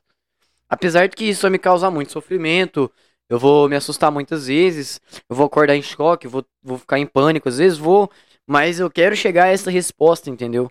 De, de ter uma noção de como funciona essas situações. É, enfim. Preciso con contar uma história aqui que me aconteceu quando? Segunda-feira. Ajeitar o banco aqui. O que aconteceu segunda? Segunda não. Quarta-feira. É, para quem já ouve esse podcast aqui, ou quem me conhece há muito tempo, é, sabe que eu sou motoboy, né? Eu faço delivery, eu pego, é, sei lá, pego é, sorvete, açaí, café, lanche, essas coisas, refrigerante. Né? Pessoa que tem o, tem, tem o negócio me liga, né? Fala, ah, tem um tem, tem um lugar aqui para você fazer uma entrega. Tem um lugar aqui para você, tal, endereço tal. Aí eu vou lá, eu tenho mochila, tal, os negócios. Vou, pego, enfim, é esse o meu serviço, tá? Entrego nos lugares. E normalmente eu fico em uma sorveteria. Eu fico em uma sorveteria que é muito longe da minha casa, então sempre que eu termino uma entrega, ao invés de voltar para casa, eu eu fico lá na porta da sorveteria? E fiquei lá, moscando, esperando. Aí a dona do, do, do sorveteria me mandou, mandou, mandou mensagem no meu WhatsApp falando, ó, oh, vem cá e tal, que tem, tem aqui pra você pegar e levar em tal lugar. E de frente a essa sorveteria, cara, é, mora, mora uma mina muito gata, muito bonita mesmo. E assim, eu nunca conversei com ela, não sei o nome, não sei a idade dela, eu sei que ela mora em frente à sorveteria. E aí fui. Aí, tipo, quando a, a dona da sorveteria me mandou mensagem, eu tava parado, sentado em cima da moto, e essa vizinha de frente tava na calçada conversando com uma amiga dela, né? Provavelmente amiga, que elas tinham acabado de chegar de moto também. E eu fui lá, peguei o sorvete, pus na mochila, sentei na, na moto e fui abrir meu celular pra colocar o endereço de onde eu tinha que ir. Eu, eu não gosto de. Ah, eu não gosto de imaginar, tipo, de, de, de achar. De testar minhas habilidades navegacionais, não. Eu já vou direto no Waze, já vou direto no Google Maps e fico ouvindo no fone de ouvido enquanto eu, eu, eu vou buscar, vou, vou levar o negócio, né? Então fiquei lá moscando no celular e procurando endereço e pensando, porra, podia buzinar pra essa menina. e na hora que eu, que eu me dei essa ideia, o meu cérebro já me combateu. Falou, não, tá maluco? É, meia hora atrás tinha, eu tinha passado por uns caras de moto. Esses caras tava com um tanque, um tanque, ó. O escapamento da moto tava barulhento pra caralho. Sabe quando o moto, motoqueiro tira o filtro do escapamento? Aí fica aquele aquele barulho, aquele barulhão desgraçado. Não é nem por meme, não é nem por, por zoação não, mas eu tenho plena certeza que os caras que faz isso são corno assumido e que eles chegam, tipo, eles chegam perto das casas deles, já acelerando a moto nesse nível, que é pra esposa, namorada, sei lá, saber que eles estão chegando e mandar e mandar o Ricardão embora a tempo, entendeu? E aí, quando eh, esses motoqueiros passaram por mim, na hora eu pensei, puta, esse cara é corno. Ele vai chegar na casa dele fazendo esse barulho de propósito, que é pra esposa dele dispensar logo o Ricardão, né? Então, na minha cabeça, não era muito educado, muito cortês, muito certo você buzinar pra mina. Que, que isso é coisa de, de motoqueiro que é corno, tá? Na hora meu cérebro pensou, cara, vou buzinar pra ela pra quê? Por acaso ela, ela vai me parar e falar, nossa, que legal sua buzina, eu vou, vou dar pra você. Olha, você buzina tão bem. Quer comer minha buceta? É, não vai falar isso, cara. Não vai. Na hora, hum, exatamente na hora, meu cérebro combateu a ideia. Falou, não, isso é coisa de corno, isso é ridículo. A menina não só não vai querer te dar, como ela vai te achar ridículo, você vai passar vergonha com ela, tá? É, então, então quieta aí. E aí na hora meu cérebro dispensou essa ideia, eu continuei procurando o endereço lá no, no, no, no mapa, acertei, calibrei, coloquei a rota lá. E cara, a hora que eu liguei a moto, eu não sei porquê, o meu corpo me traiu. Eu apertei o dedo na buzina, velho.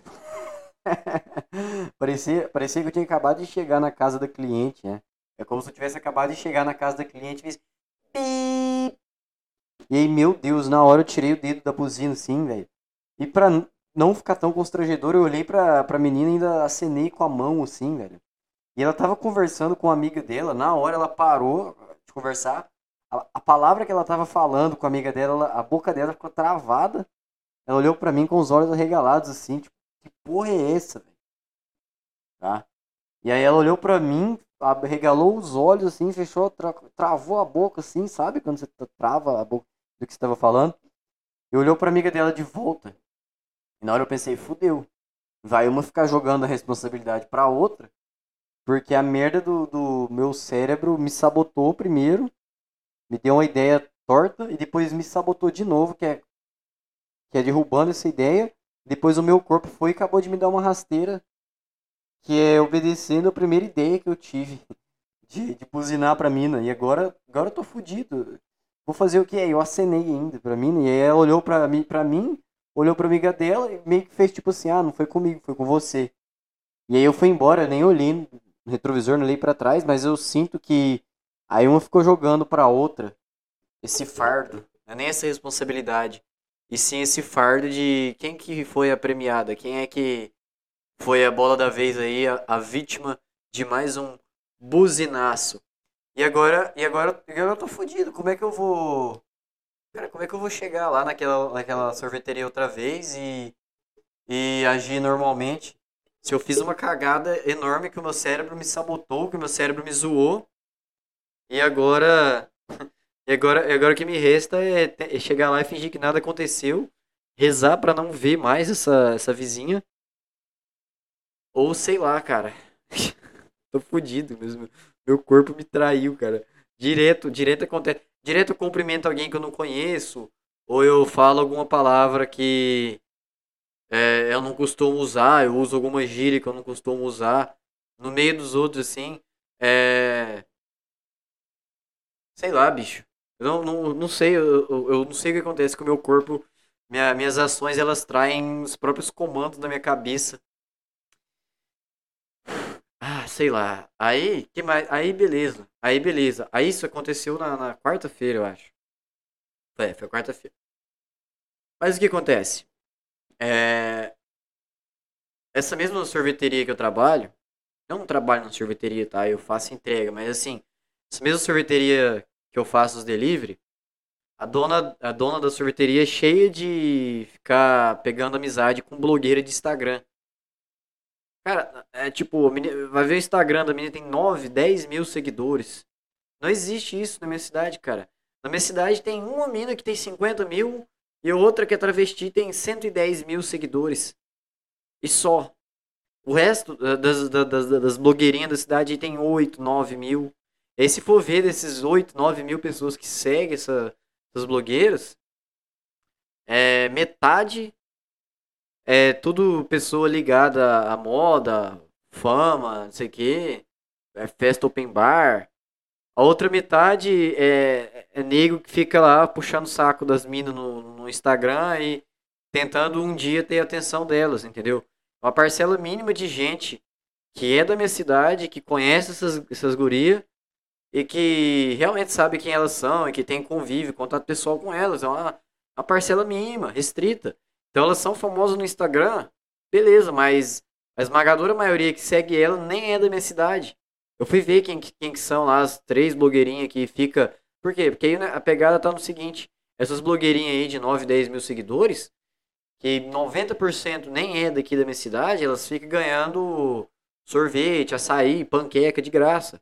Tipo, uns negócios que custam 20 conto, a dona lá do sorvete dá de graça para elas, tá? Dá, tipo, para elas fazer propaganda.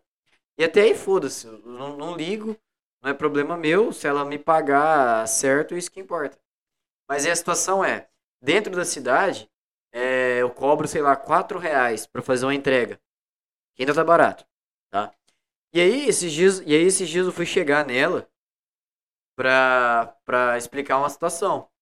E quando tiver que fazer uma entrega fora da cidade, eu não vou cobrar só 4 reais. No mínimo, ela tinha que me pagar uns 8 reais, porque é fora da cidade, é muito longe, né? Tipo, atravessar a rodovia, tem, pode ter polícia na rua, tem caminhão pesado, os carros andam muito rápido na rodovia e eu tô só de moto, então eu tô mais sujeito ao perigo do que dentro da cidade, né? Tá? É certo. Então falei, ah, então você me paga 8 reais aí pra fazer uma entrega fora da cidade. E aí, e aí, e aí o que ela falou, cara? Falou, não, porque a gente já te paga 10 reais fixo aqui, além da gasolina, além das entregas. E, e aí o marido da mulher ainda completou, é, também, e também tem sorveteria que nem cobra taxa de entrega. E eu não sei porquê, cara, eu tenho essa mania de ficar calado quando eu ouço uma ideia e tenho condição de rebater ela. Na hora minha mente prepara uma resposta, mas o meu corpo me trai outra vez e não age de acordo com, com o que o meu cérebro projetou.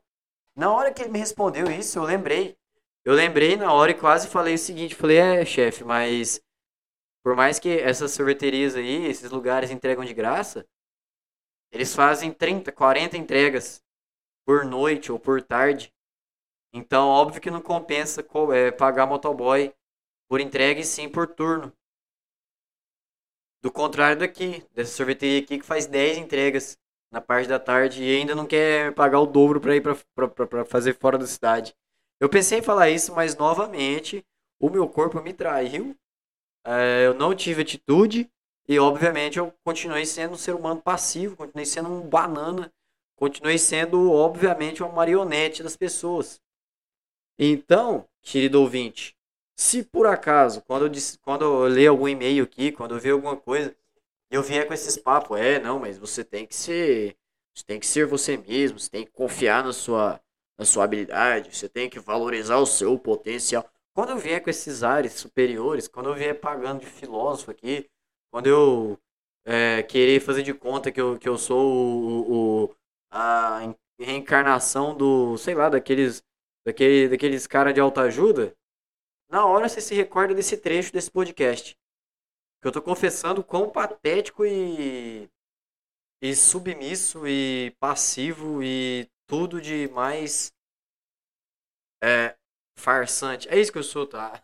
No final das contas, eu sou uma farsa. Os, os ouvintes vêm, mandam e-mail aqui de, de bom grado. Os caras querem ouvir o podcast, quer ouvir uma opinião minha, ouvir um palpite, né? É uma opinião, um palpite meu a respeito das coisas. E aí, e aí eu falo como se eu fosse quem? Como se eu fosse Buda? Como se eu, se eu fosse aqueles provérbios chinês? Não. É, aliás, é assim que eu falo, mas, mas, mas na real que eu sou uma farsa, entendeu? Quando alguém caga na minha cabeça, eu deixo. Então, você que tá me ouvindo, já tem o que? Uma hora e quarenta isso aqui? Uma hora e trinta e seis. Não, não se deixe levar pela minha opinião. Eu sou uma farsa, eu sou um cara totalmente passivo. E pior ainda, cara, eu não tenho controle dos meus próprios atos. Eu não consigo. O meu corpo não consegue obedecer as próprias decisões do meu cérebro. E, e cara, como é que. Como é que eu, eu quero dar conselho para alguém? Entendeu? Eu não consigo dormir na hora certa, eu não consigo acordar na hora certa. Eu sou viciado em putaria na internet. Eu ultimamente tô sei lá, não tô gastando, eu tô, tô descontrolado, meu dinheiro tá totalmente descontrolado. Tá? Tô gastando o que eu nem tenho. Então, você que tá me ouvindo, faça-me o um favor. É, não só pare de me ouvir, mas como pare de acreditar em mim. E não busque conselhos comigo, pois eu sou uma farsa. Tá? Então já estou te adiantando essa situação para não termos surpresas futuramente. Quando por acaso você toma alguma decisão baseado em algum conselho meu, em algum palpite meu. Tá joia? Vamos tocar a vida sim. Vamos tocar a vida ciente que eu sou um legítimo farsante. Porque, porque se, pelo menos, sei lá, é que nem, pô, passei essa vergonha com a mina lá. Que, aliás, essa, essa guria que eu passei vergonha, eu, primeiro, nem sei o nome dela, ela também não sabe o meu, ela só sabe que eu trabalho lá no, no negócio. Mas, se eu tivesse passado vergonha e fosse a última da minha vida, tudo, tudo bem, mas acontece que ela não foi a primeira e nem vai ser a última mulher que aparece, tipo, que eu, que eu, que eu penso na pessoa e aí eu, eu faço merda e aí eu passo vergonha. Tá? Não foi a primeira e nem vai ser a última. E se tivesse acontecido isso, de o meu próprio corpo desobedecer uma ordem do meu cérebro, só no que fosse relacionado a mulheres, por exemplo, vou dar um exemplo mais concreto, sei lá, às vezes eu tô, tô carente e aí eu penso, ah, porra, podia mandar mensagem pra fulana, pra Joaninha, pra Carlinha, pra, pra Isadorinha, pra fulana, sei lá, foda-se. E aí automaticamente a parte racional do meu cérebro fala, não, bicho, você tá carente, você tá de pau duro, você vai falar merda pra mim, então fica na sua aí. Mas o que acontece? O meu pau, que pensa por mim, vai lá e me faz mandar mensagem pra fulana. Obviamente, como eu não sou muito bom de papo, eu sou ridículo para conversar, essas, essas meninas nem me dão atenção, na verdade, tá? Eu mando oi, tudo bem, fulana, que tá fazendo? E, e as meninas sequer respondem. Para humilhar mais, elas ainda visualizam a mensagem. Se o problema fosse só com relação à mulher, entendeu? Tipo assim, se eu só fizesse merda contra a minha própria vontade no que se refere a, a ir atrás de mulher e tomar toque, tomar fora, e as minas me ignorar, ou, ou a mina até chega a ficar comigo, mas depois me acha, me, tipo, me acha insuficiente, me troca por outro cara, ainda aí, eu não tenho ódio de mulher, não. Eu entendo, eu entendo, cara, eu entendo porque que as, as, as minas que eu fico é uma ou duas vezes, e aí elas já conhecem outro cara, é um cara mais legal, um cara mais forte, e sei lá, é um, é um cara que tem uma sei lá, uma atitude melhor. Eu entendo. Então, tipo assim, pô, que pena que não, não, a gente não deu certo. Eu não vou ficar com raiva de você. E eu vou sentir muito. Eu vou ficar dias mal porque você me, me deixou. Essa é a verdade. Mas eu não vou. Ai, puta, eu não tenho ódio de mulher, jamais. Eu entendo totalmente quando é, eu fico com a guria e ela para de ficar comigo um, dois dias depois. Tá, tá tudo certo. Isso aí não é problema nenhum. E eu até entendo que eu pego mulher em festa só porque normalmente tanto eu quanto ela a gente tá bêbado e aí o negócio tá escuro. E aí ninguém precisa ser muito bonito no escuro. Mas a questão aqui é, cara, se isso acontecesse comigo só no quesito mulher, não tava bom. Mas entre a minha família eu não tenho muita moral. Ah, eu faço faculdade, e daí foda-se, ninguém liga, ninguém. É, tipo, os meus tios perguntam, ah, e aí, como é que tá a faculdade? Mas eles perguntam só pra perguntar mesmo, eles não se importam. Se eu falar que tá uma merda, se eu falar que eu preciso de dinheiro, se eu falar que eu preciso de um emprego, eles, eles a boca deles e não, não mexem mais o saco. E, e minha família também, tipo, eles óbvio que eles ligam pra mim, mas eu, eu sou meio um zero à esquerda, eu não tenho muita opinião dentro de casa. E beleza. É, aí eu acabei de contar que a, a, a dona do sorvete que eu trabalho lá ficou mexendo o saco e o marido dela também, porque eu quis cobrar o dobro do, do, do preço da taxa de entrega para entregar fora da cidade, que é para atravessar a rodovia, correr risco, caminhão, carro rápido, polícia, essas coisas. Esse cara me enchendo o saco e. E aí, obviamente, eu desisti da ideia, eu fiquei calado, tá? Então, assim, se fosse só com mulher, cara, se eu passasse vergonha e, e tipo, é, ficasse triste com as coisas só por causa de mulher, ainda ia, velho. Ainda ia, porque eu posso fazer um monte de outras coisas na minha vida, a não ser ir atrás de pegar mulher, de ter filho e tal, essas coisas. Entendeu? Eu tenho um monte de, de opção na minha vida ainda, tipo, trabalhar, fazer as coisas que eu gosto, reaprender a tocar violão, é, aprender uns negócios, umas, umas jogadas melhores no xadrez, fazer um curso no computador mesmo, de, sei lá, de edição de vídeo, edição de imagem, essas coisas, entendeu? Sei lá, aprender, aprender a tocar legal um podcast, fazer um roteiro, a, uma, um tipo de uma terapia, ou estar tá em contato com algum outra, outro aprendizado para poder é, é, para poder o quê? Para poder acessar melhor os meus sentimentos e aprender a falar deles com mais clareza, aprender a, a trazer as pessoas para perto de mim, entendeu? As pessoas que estão me ouvindo aqui.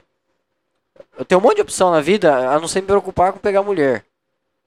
Entendeu? Eu acho que o cara que o cara que vive para pegar mulher, velho, é, o cara que vive pra pegar mulher, ele é um fracassado.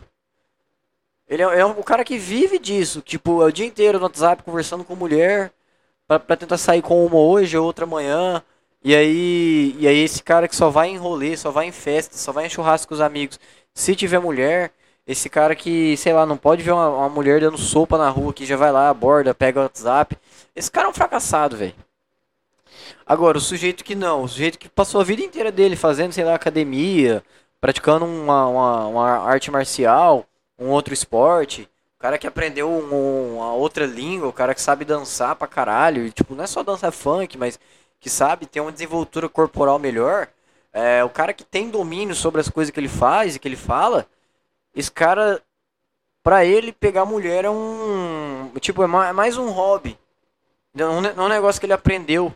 É um negócio que foi foi jogado no colo dele simplesmente por ele saber fazer um monte de coisa.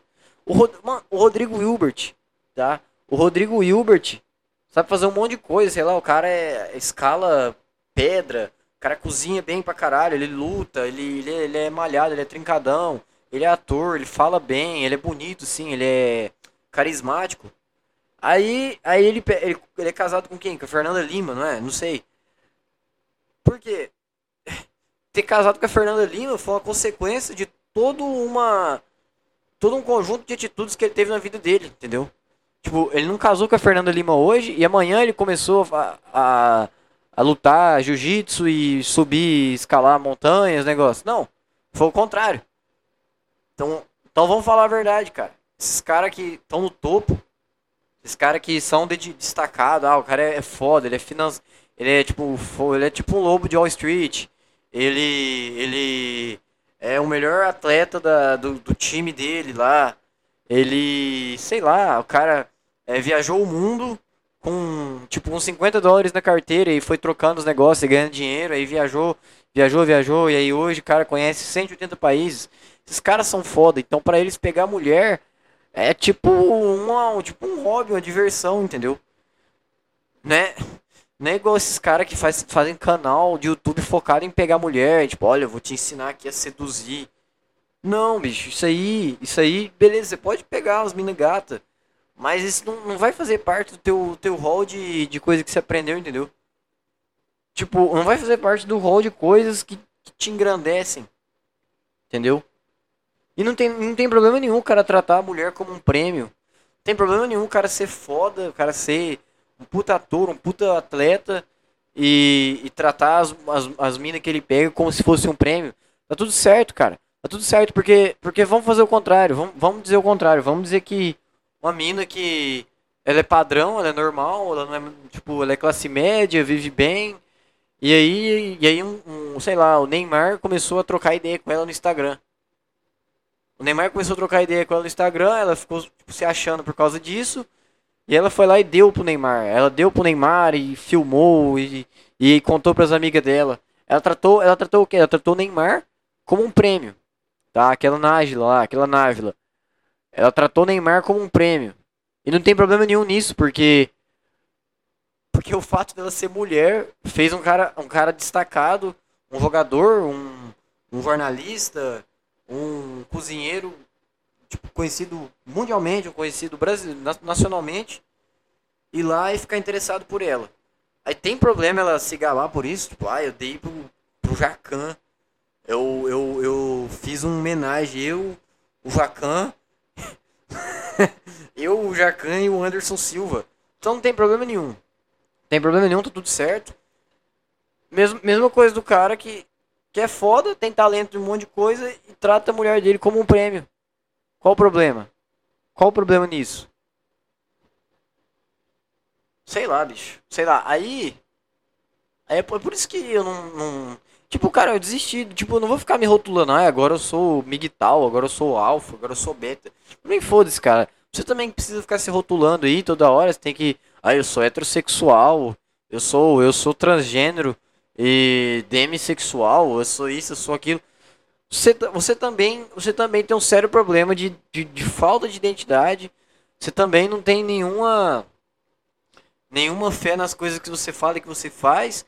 E justamente por isso você precisa ficar se rotulando para ver se aquele grupinho lá que também se rotula igual a você te aceita. Então você também não tem segurança no que você faz. Então você fica aí, tipo, se, se dando título, ah, eu, eu sou de esquerda, eu sou, eu sou bolsonarista.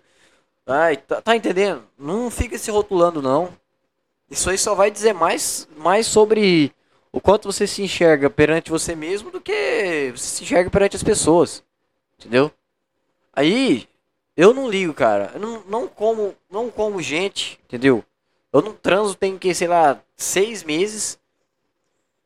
É, óbvio que eu tô, não tô contente com isso. Não tô, tá? Mas também eu tenho que entender o um negócio, cara. Eu não tô fazendo nada fora do normal para merecer comer uma buceta. Eu tô trabalhando igual, eu tô, tô é, meu, meu dinheiro tô totalmente descontrolado de novo. É... Nem no meu trabalho meus, meus colegas me respeitam direito. Tipo assim, eu não me respeito, eu não durmo certo, eu não acordo certo. Então por que, que eu tenho que correr atrás de buceta? Por que, que eu tenho que fazer disso o maior patamar da minha vida? Se os negócios básicos que é eu me cuidar, me alimentar, dormir certo e tal, tal, tal, eu não tô cumprindo. Então não mereço, não. Não mereço. Ah, se por acaso aparecer uma mina aí que manda mensagem pra mim e, quer que eu coma ela, ah, eu vou comer, mas, tipo, sabendo que aquilo lá não foi um presente, um presente. Que não foi um merecimento, não foi um negócio que eu conquistei. Foi um negócio que apareceu. Então, se eu abrir o Tinder agora e der um match com, com, com uma mulher aqui, Aí eu marco, vou lá e, e transo com ela e. Ah, beleza. Cara, vou, vou sair de lá triste. Como sempre me acontece, cara. Toda mulher que eu conheço no Tinder e que eu fico com ela, ou no, no qualquer lugar, cara, Facebook, Instagram, e que, tipo, pra mim foi fácil ficar com ela, eu fico mal, mal pra caralho depois. Eu fico pensando, cara, eu, eu não passei de um boneco aqui, tipo, eu não passei de um cara que, que essa mina usou para ter prazer. Ah, foi legal, tal fiquei com ela? Foi, mas não foi um bagulho que eu batalhei, foi um negócio que ela já tava querendo ali. E aí que eu, que eu, eu tipo, eu tava no lugar certo na hora certa. Não foi um negócio que eu tive que me aprimorar, que eu tive que, que, que crescer, que eu tive que desenvolver um talento, explorar um potencial para poder conquistar aquela, aquele prêmio. Entendeu? Eu não tiro a razão dos caras, das minas, que tratam as pessoas como prêmio. Apesar de que mulher não precisa se esforçar, né? Pra pegar uns cara foda. Entendeu? Tipo, o esforço que a mulher não precisa ter pra. O esforço que a Návila Trindade não precisou ter pra dar pro Neymar. O Neymar precisou ter 10 vezes mais pra. pra Bruna Marquezine se interessar por ele. Tá? Então, da mesma forma, eu abro o Tinder agora. Dou match com uma mina qualquer. Não me esforcei e ela também não. Mas se, se sem ser o Tinder, se fosse vida real, eu, eu tivesse que tentar ficar com essa mesma mina, eu ia ter que me esforçar o dobro, o triplo, dez vezes, para poder ela me dar atenção ali e tal, e eu ir ganhando ela no papo. Tá? Aí, aí vem o que? Vem, vem quem? Vem a feminista falar, ah, porque nós queremos igualdade e direitos entre homens e mulheres. Mas nenhuma feminista toca nesse ponto, nenhuma feminista toca nessa ideia de que o homem tem que se esforçar pra caralho pra poder ter chance com a mina. E de que a mina não tem que se esforçar nada, ela tem que ter um par de peito e uma buceta, cara. E, e pelo menos não feder. Pra poder algum cara olhar pra ela. É só isso. Aí nenhuma feminista vem protestar contra isso. Né? Elas vão fazer o quê? Vão lá no Instagram fazer campanha, no Twitter, fazer campanha que ah, você é mulher, você tem que se, ajeitar, é, se aceitar do jeito que você é. Você que é homem, você tem que aceitar, você tem que aceitar a mulher do jeito que ela é. Você não pode impor seus padrões. Quem, quem impõe padrões, cara? O homem nasce com a missão de, de se desenvolver pra caralho, de crescer, ficar forte, se, sei lá, fazer uma faculdade que é pra comer mulher. A, a, a, a mulher só precisa nascer, velho. Só precisa nascer e tomar banho e escovar os dentes. Entendeu? Então, se é que existe um padrão, o padrão quem tá ditando são as mulheres. Entendeu? Quantos homens, cara, morrem sozinhos? Porque, sei lá, desistiram de tentar ficar com a mulher. Quanto, tipo, sei lá, quantos bilhões de, de seres humanos já passaram pela Terra? E qual, qual é a fração de, de, de homens que não deixou descendentes, que não teve filhos? O cara nasceu e morreu sozinho. Ou o cara ficou doente, ou o cara, sei lá, um, um urso abraçou ele, ou o cara foi atropelado, o cara se matou, ou o cara simplesmente morreu de velho, sozinho. E é essa, esse é o meu medo, mas também é a minha esperança é morrer velho e sozinho, cara. É um medo, mas também é uma esperança. Porque, sei lá, eu tô num grupo de, de, de, de bar. Tô num grupo do bar que eu frequento, que frequento de vez em quando, né? Perto da minha casa. Aí eu abro, abro o, o grupo lá, só tem putaria, só tem pornô. E aí, eu odeio essa ideia minha de, de ficar olhando putaria em celular, cara, em internet. Que merda, eu odeio isso, cara. Tento, tento que me livrar de pornografia. Mas beleza, o assunto é: eu abro o grupo do, do bar que eu costumo frequentar lá. Aí eu abro um vídeo pornô. É uma mina, sei lá, de 18, 19 anos, linda.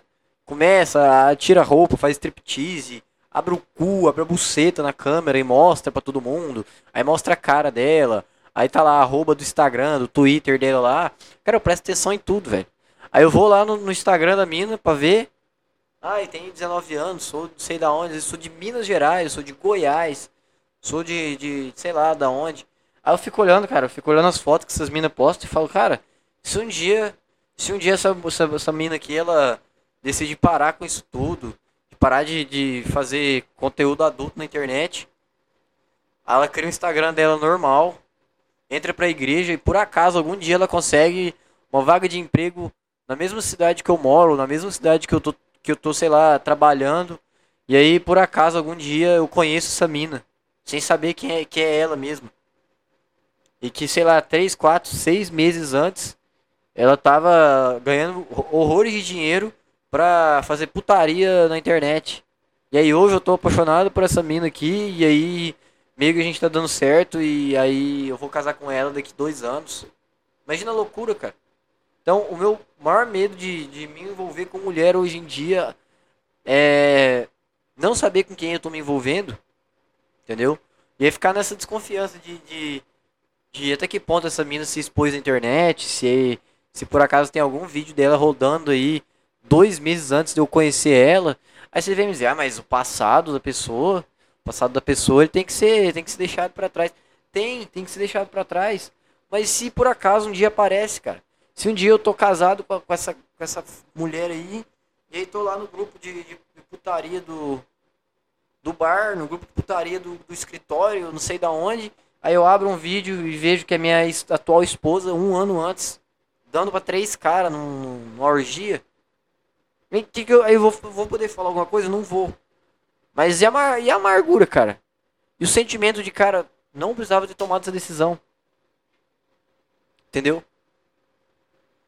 Aí, oh, e aí foi, e é foda porque eu tava no, no, no, no, balcão da lanchonete que eu atendo lá. Aí chegou lá um cliente, um, um cliente que ele é bem antigo lá da, da, da lanchonete. Ele sempre vai lá só tomar cerveja, ele nunca come salgado. E aí, ele olhou pra mim assim, né, tal, conversando, perguntou quantos anos eu tinha. Eu falei que eu tinha 21, que eu tenho 21. Falei, porra, cara, eu tenho idade pra ser seu avô, vou te contar um negócio, bicho. Internet não presta. Mulher não presta. Falei, mas como assim? Ele falou, não, é, eu tenho três filhos com uma mulher, né? Nunca tinha tido celular, nunca tinha tido computador. Em 2015 eu inventei de comprar um computador e colocar lá em casa. Essa minha mulher, ela não saiu desse computador. Dois anos depois, agora em 2017, ela. Ela alinhou com, outro, com, com um cara que ela conheceu na internet aí pelo computador. E foi pro mundo aí. Foi pro mundo e casou com esse cara. Largou eu e mais os três filhos na, lá em casa. E aí eu mesmo nem tenho contato com ela, não tem, não tem telefone com internet, eu só uso celular aqui de, de lanterninha e vendi o computador e tirei a internet de casa. Então, se eu vou falar uma coisa pra você, é o seguinte: a melhor coisa que você faz é ficar sozinho. E eu, eu achei curioso ele falar isso pra mim, cara, assim eu ter perguntado nada. Tipo, e ele falando os negócios com certeza. Ele, tipo, ele, ele, Ele não tava falando um negócio em vão, ele tava falando sério. Tipo, cara, a melhor coisa que você faz é ficar sozinho. Que mulher não presta e internet muito menos. É lógico, né? Vamos, vamos obedecer um contexto aqui. Vamos considerar um negócio. A internet, ela te dá milhões de, de formas de você aparecer, de você ganhar dinheiro, de você, de você conhecer uma pessoa. Então é óbvio que o cara ter colocado a internet na casa dele não foi o real motivo pra mulher dele ter deixado ele. Foi só um gatilho, foi só uma gota d'água. Que com certeza era um negócio que ele tava vivendo há muito tempo. Mas como o cara tava bebendo ali no balcão, tava gastando dinheiro, eu não ia contrariar o sujeito, né? Eu não ia olhar para ele e falar, é, fulano, mas será que na realidade. Deixa eu ajeitar o microfone aqui. Eu, eu, eu não ia falar pro cara, é, fulano, mas será que na realidade você já não tava provocando nela essa vontade de, de, de, de se mandar embora? E que se não fosse a internet, ele ia ter conhecido. Ele ia ter conhecido outro cara num ponto de ônibus. Ele ia ter conhecido outro cara. Sei lá, ter ficado. Ele ia ter te traído com o seu vizinho. Ele ia ter te traído com o melhor amigo. Entendeu? Eu, eu pensei em responder isso para ele depois que ele me falou. Porque ele me falou com convicção, com sinceridade, que na hora eu não tive resposta.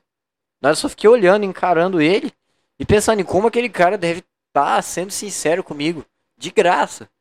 Entendeu? E depois ele foi embora, eu comecei a repensar. Falei, cara, será, velho? Beleza. A, a mulher do cara conheceu o outro e aí.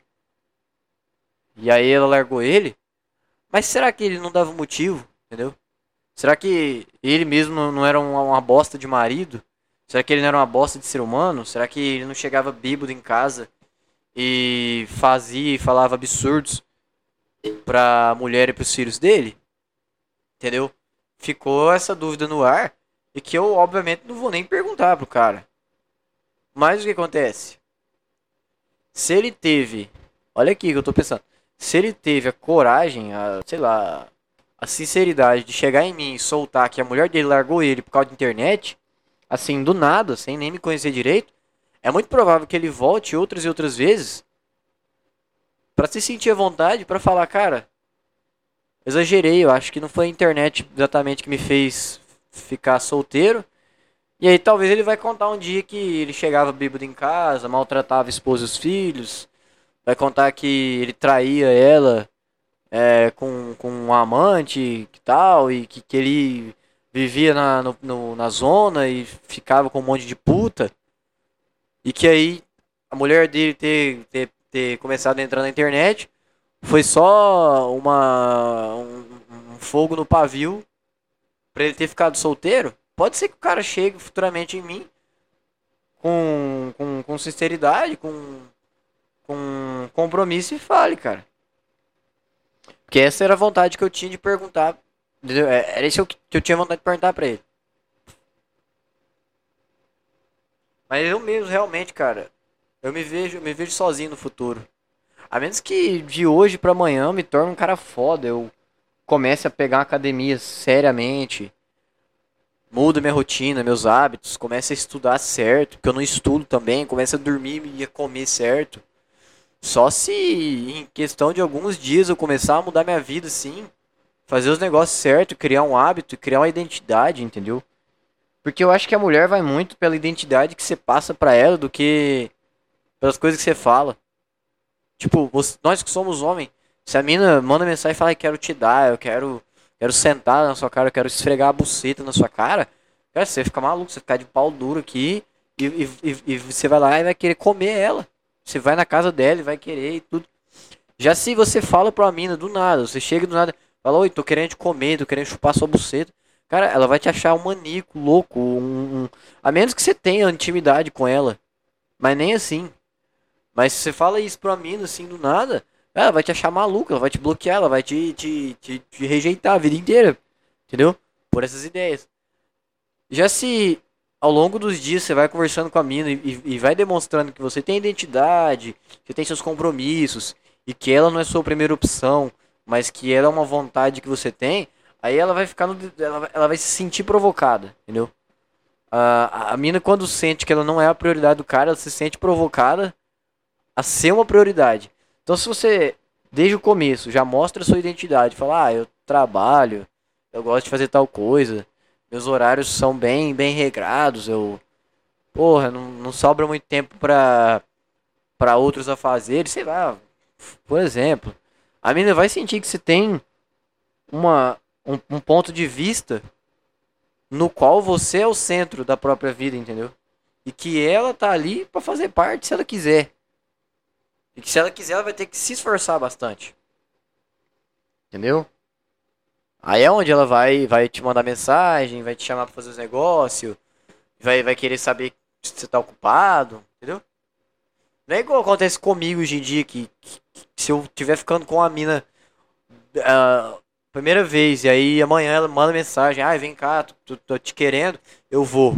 Porque, porque por mais que eu tenha meu, meu serviço, eu tenho dois serviços, eu tenho faculdade, mas eu não tenho compromisso comigo mesmo, entendeu? Eu não obedeço às minhas próprias vontades.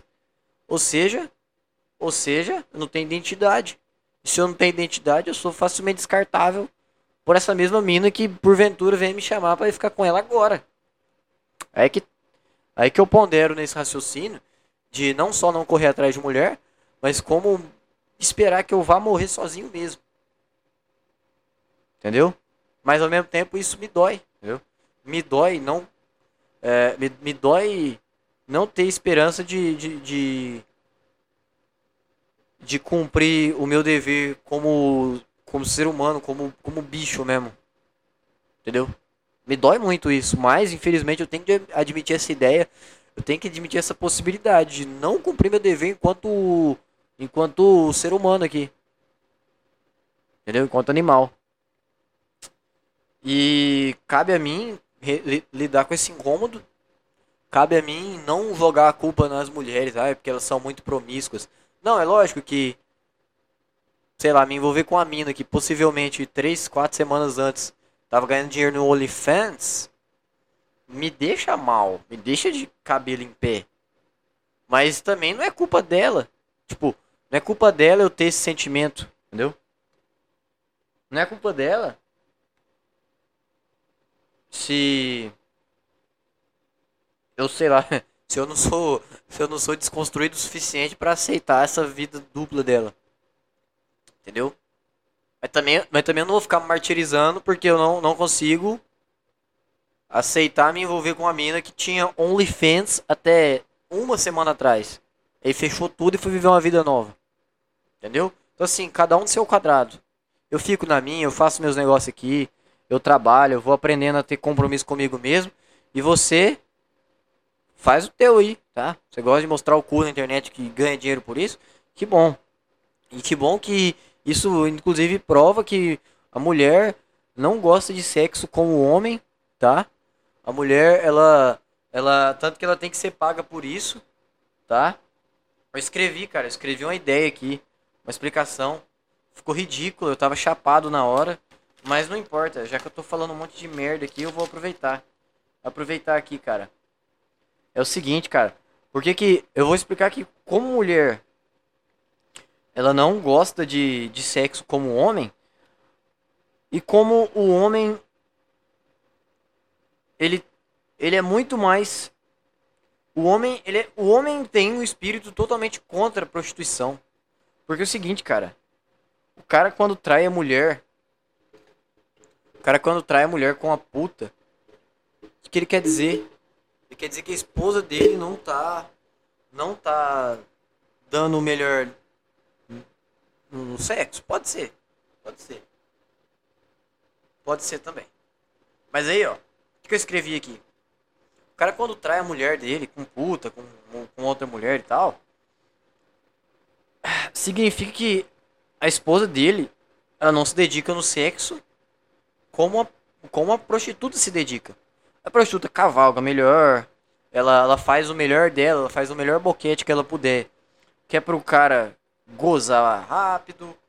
É, já a esposa não, a esposa ela faz o que, cara? Ela tenta fazer o sexo mais lento possível, que é para pro cara aproveitar aquele momento, entendeu? Que é pro cara ele como como a mulher não tá ganhando dinheiro para fazer aquilo, ela faz só para agradar o marido dela. Entendeu? Que é pro cara demorar a gozar, pra ele dar prazer pra ela e tal. E, e, e já a puta não, a puta cavalga pra caralho, ela chupa a rola do cara, ela, ela, ela tem uns caras que gostam de fio terra, ela enfia o dedo no cu do cara. Que pra quê? Como, como as mulheres, no geral, não gostam de sexo como homem, mas a puta, ela sabe disso, ela se aproveita disso para ganhar dinheiro. Já a esposa normal, ela não gosta de sexo como homem, mas ela não sabe disso, entendeu? Então o melhor que ela consegue fazer é dar prazer pro cara. Tá entendendo? Só que aí o cara não tá contente com a própria esposa. Porque nós homens, nós homens entendemos que as mulheres não gostam de sexo como nós gostamos. Então o cara fica descontente porque a esposa dele não gosta de trepar como ele gosta. Aí ele procura puta, porque a puta trepa como ele quer e ela tem o compromisso de fazer ele gozar mais rápido pra ir pra outro cliente, entendeu? Eu acho que isso explica. É tipo assim, cara, o homem no sexo, ele quer ir até o último minuto. Você tá pagando uma puta, ele quer ir até uma hora de sexo, então pagou uma hora, ele vai, vai ficar com ela uma hora, cara. Ele é tipo o Grêmio no jogo da Batalha dos Aflitos, tá? O Grêmio com dois a menos precisava vencer o jogo e torcer, acho que pro esporte não ganhar. Entendeu? Era Grêmio Náutico a Batalha dos Aflitos. E se o esporte vencesse o jogo, é, o esporte subia pra Série A e o Grêmio ficava na Série B. Entendeu? Já a mulher, a mulher é o time que. É o time que jogou contra o esporte. Entendeu? A mulher ia procurar entregar o jogo. Nossa, que analogia bosta, mas é tipo assim. A mulher ia procurar entregar o jogo pro esporte vencer. Que é o esporte que era rival do Náutico. O Náutico também não, não tinha acesso. E aí de quebra prejudicava o Grêmio, entendeu? Então o homem é o Grêmio na Batalha dos Aflitos com dois a menos e a mulher é o, é o esporte. É o, é o arqui-rival do Náutico. Entendeu? Tentando fazer o, o rival dela. o rival dela se fuder. Sei lá porque eu falei isso, cara. E aí, do ato da mulher não gostar de sexo tanto contra o homem, quanto o homem, ou seja, o homem vai querer ficar com a mulher lá, com a puta até o último minuto, vai querer ficar com a mulher dele é, tipo, o tempo todo e ela não vai querer. É por isso que a mulher ela, ela, ela não aguenta o mercado de trabalho e o homem ele aguenta mais pressão, entendeu? Porque se o cara tá disposto a ficar no, até o último minuto com a mina lá, quer dizer que quer dizer que ele vai dar o melhor dele Quer dizer que ele vai caprichar, quer dizer que ele vai aguentar aquela pressão toda. Então, isso explica porque mulher cede a pressões. Porque. Cara, é o seguinte: o sexo pra mulher tá bom até ela gozar. Tá? Depois que ela goza, e é a vez do cara, ela já não tá tão animada assim. Então, pra ela perder o encanto, perder o tesão de tudo. Simplesmente pelo fato de agora, depois que ela gozou, ser uma obrigação dela fazer o cara gozar. Ou ela sentir que ela tem essa obrigação. E aí pra ela fica chato. E aí pra ela fica chato e o cara tem que fazer tudo sozinho. Por quê? Porque ela já, ela, ela já, ela já, ela já gozou. E aí cabe ao cara ter esse dever, tipo, se concentrar em gozar. Por isso que o homem aguenta mais pressão no trabalho. Se é que tem algum fundamento as coisas que eu tô falando. Mas como quem tá ouvindo isso aqui já sabe que eu não tenho compromisso nenhum com a verdade, e somente com as, com as babaquices, as, as asneiras que eu falo, então é, eu creio que isso vai passar batido também pelo rol de imbecilidades que eu falo. Ah, sabe, eu, eu nem sei mais porque eu faço essas coisas, porque eu me. eu me submeto a isso aqui. Se bem que ultimamente eu tô bem foda-se pra tudo, eu, eu tô fazendo os negócios aqui mais por obrigação. Não tô falando do podcast, tô falando. Ultimamente eu tô trampando. Mas é pra pagar o que eu devo, por causa desse computador que eu comprei, por causa de uma dívida que eu fiz no cartão aqui. É. Tipo assim, não tô trabalhando com gosto, com aquela, aquele, aquela vontade de falar, ah, eu tenho que juntar tanto dinheiro até não sei quando pra, pra, pra ficar de boa, pra, pra guardar e tal. Não. Eu tô encarando meu serviço como a única maneira de não deitar na, na rodovia fundado em dívidas. Se bem que aí tanto de, tanto de raiva que eu passo, cara, tanto de coisa que se passa na minha cabeça. De coisa bem ridícula e imbecil, igual o que eu acabei de falar e tal. Mas também me passam muitas ideias, tipo, me passam muita coisa criativa. Às vezes eu tô em cima da moto, assim, concentrado em, em chegar lá no endereço da, da entrega. E parece que passa um flash na minha cabeça, assim, com alguma coisa que eu, que eu, que eu poderia fazer no futuro. Tipo, sei lá, nada mirabolante, mas tipo, parece que na minha cabeça me vem uma imagem de uma pessoa que eu que eu vou ser no futuro. Vou tentar ajeitar essa porra aqui. Aí, foi. Tipo, sei lá, sei lá, sei lá, é. Mas aí o que acontece? Como eu estou em cima da moto, no trânsito, não tenho tempo de parar, escrever a ideia e ficar alimentando ela com detalhes. Entendeu? tipo assim, passou pela minha cabeça, entendeu? Acho que é tipo uma onda de energia que vem lá do, do meio do, do, do cosmo e ela vem passando pela Terra e aí coincide de de ela passar pela minha cabeça, entendeu? De a minha cabeça tá bem bem no caminho que a onda tava que essa onda de, de, de ideia tava passando e minha cabeça atravessou ela. E aí eu, em vez de eu parar e segurar aquilo, não, eu deixei embora. E, e aí, obviamente, eu não consegui passar ela pro papel. Por isso que eu acho que. Cara, eu acho que isso que explica gênios. Acho que isso que explica porque que a humanidade detém alguns gênios. Ah, um cara que inventou um estilo foda de. De, de, de, de pintura, um escritor foda, um Einstein, um Stephen Hawking, um, é, ah, sei lá, um engenheiro que, que projetou lá o, o Werner von Braun, que projetou o foguete V2, entendeu? Sei lá. É, por isso também que existem caras tipo Hitler, tipo Maomé, tipo é, Nero, os caras que fizeram um monte de maldade.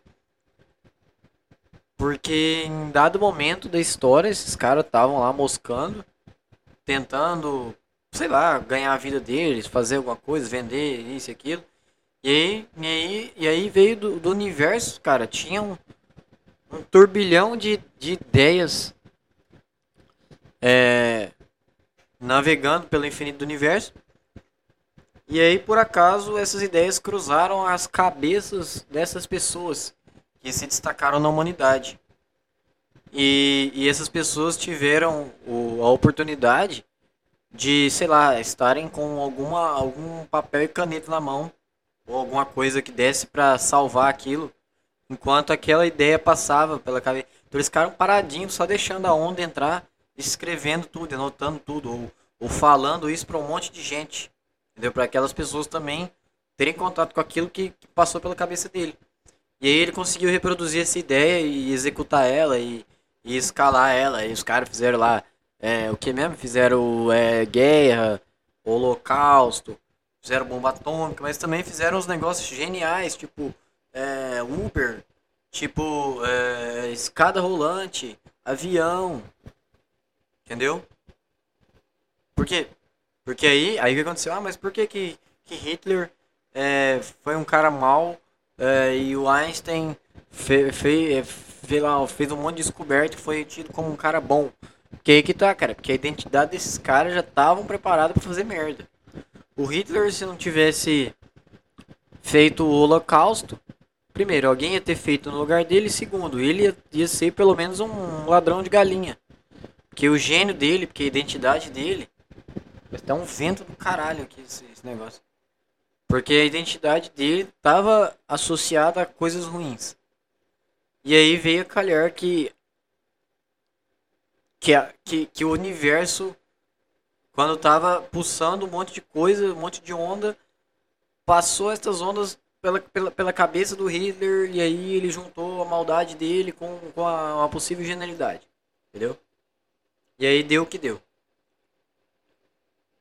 Então, eu acho que o caráter do indivíduo, sem uma, sei lá, uma intervenção cósmica, sem uma, presença cósmica, eu acredito que não não tem efeito. Tá? Um monte de cara ruim aí, que é ladrãozinho de galinha, batedor de carteira, mas que se por acaso eles tiverem uma ideia genial e tiverem tempo de salvar e anotar aquilo pôr pra fazer, fudeu, vão ser é, uma nova geração de Hitlers. Hitlers. Entendeu? Da mesma forma, da mesma forma a gente, a gente desperdiça o talento. É, a gente desperdiça o nosso talento, as pessoas desperdiçam os talentos delas, porque muitas vezes a gente está ocupado demais para absorver aquela, aquela, aquela ideia, aquele flash de memória. Tipo, esse exemplo que eu estou dando aqui, tá? Que o universo fica pulsando energia e a gente capta ou não. É, é, tipo, é só um exemplo que eu criei aqui na minha cabeça. Mas a realidade é tipo assim, o fato é, muitas vezes a gente está trabalhando, tá fazendo ocupado. A gente teve um flash assim, a gente teve um, uma tipo uma, uma lâmpada que acendeu sobre a nossa cabeça. Mas a gente está tão ocupado, tão tão atordoado que não dá tempo de parar para pensar naquela coisa que, que apareceu na nossa mente e que fez sentido e que foi gostoso sentir aquilo, foi agradável. Mas que ao mesmo tempo vem a pancada, vem a pressão do chefe, vem a ligação da, da, da escolinha do, do filho, vem a, a, o sinal verde que abriu no trânsito e não dá tempo para pensar. Entendeu? Por isso que a gente desperdiça é, a oportunidade de ter gênios, a oportunidade de, de crescer. Às vezes a gente simplesmente não tem tempo de, de desenvolver aquele insight. Entendeu? Aquele, aquele, aquela lâmpada que, que acendeu sobre a nossa cabeça e a gente acaba vivendo uma vida bem mais ou menos, uma vida medíocre, uma vida, sei lá, cara, longe de alcançar os, os, os nossos sonhos. Que era um negócio que eu já tinha falado, inclusive, a respeito, né? É, então sei lá. Sei lá, cara. Acho que isso explica em parte. Sabe, eu não sei nem por que eu comecei essas ideias. Eu não, eu não, eu não sei nem. Eu não sei. A mínima. Eu não tenho noção de onde isso aqui vai parar. Vai dar. Puta que pariu. Vai dar duas horas e meia de podcast. O que, que eu contei de útil aqui, de produtivo? Eu nem sei. Eu não, eu não, eu não sei o que vai ser o título disso aqui. Nem, eu nem ponho o título. Eu não sei o que vai. Ah, eu não sei o que vai vir na, na, na, na descrição do negócio.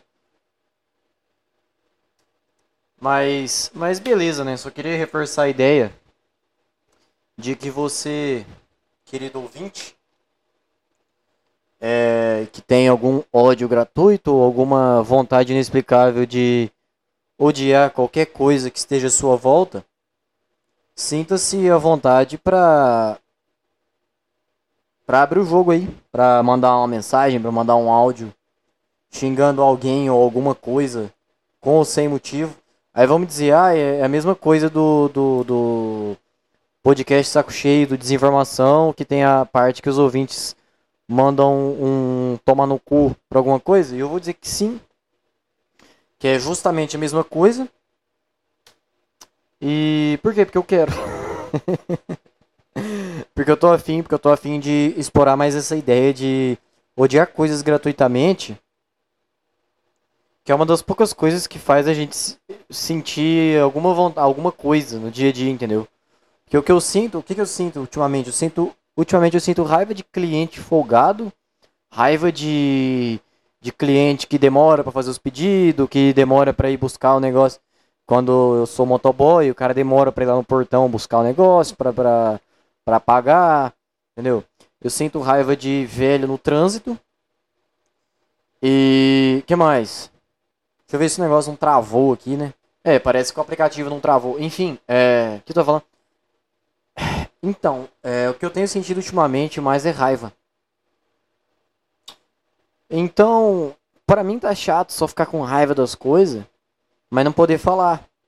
Então, fica aqui o meu ódio gratuito para você que é cliente e que fica folgando em cima de funcionário e que demora a pagar o negócio, demora a ir lá buscar, a escolher suas coisas, tá?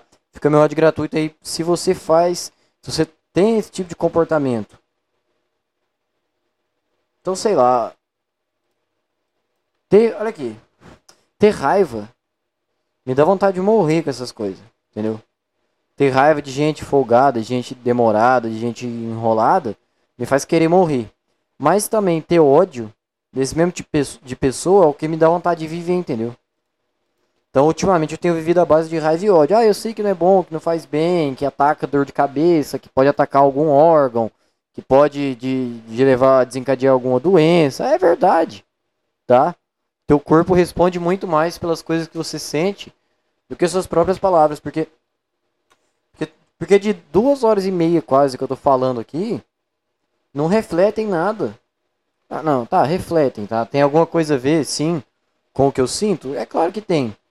Porém, porém, por mais que eu conhecesse todas as palavras do dicionário, por mais que eu fosse bilíngue, que eu fosse poliglota, eu não ia conseguir expressar aqui tudo que eu sinto a respeito das coisas do mundo, eu não ia conseguir explicar né, o que, que eu acho, como funcionam as coisas do mundo, mas o meu próprio corpo faz isso por mim, tá? Então, quando eu sinto muita, muita raiva de alguma coisa, muito ódio contra outra coisa, outra pessoa, é, ou quando eu sinto muita vontade de executar um plano, quando eu estou muito feliz, quando eu estou muito alegre, tá? Não, não só eu, tá? Mas todo mundo, todo, todo ser humano, quando não consegue expressar isso, o corpo deixa alguma coisa em evidência.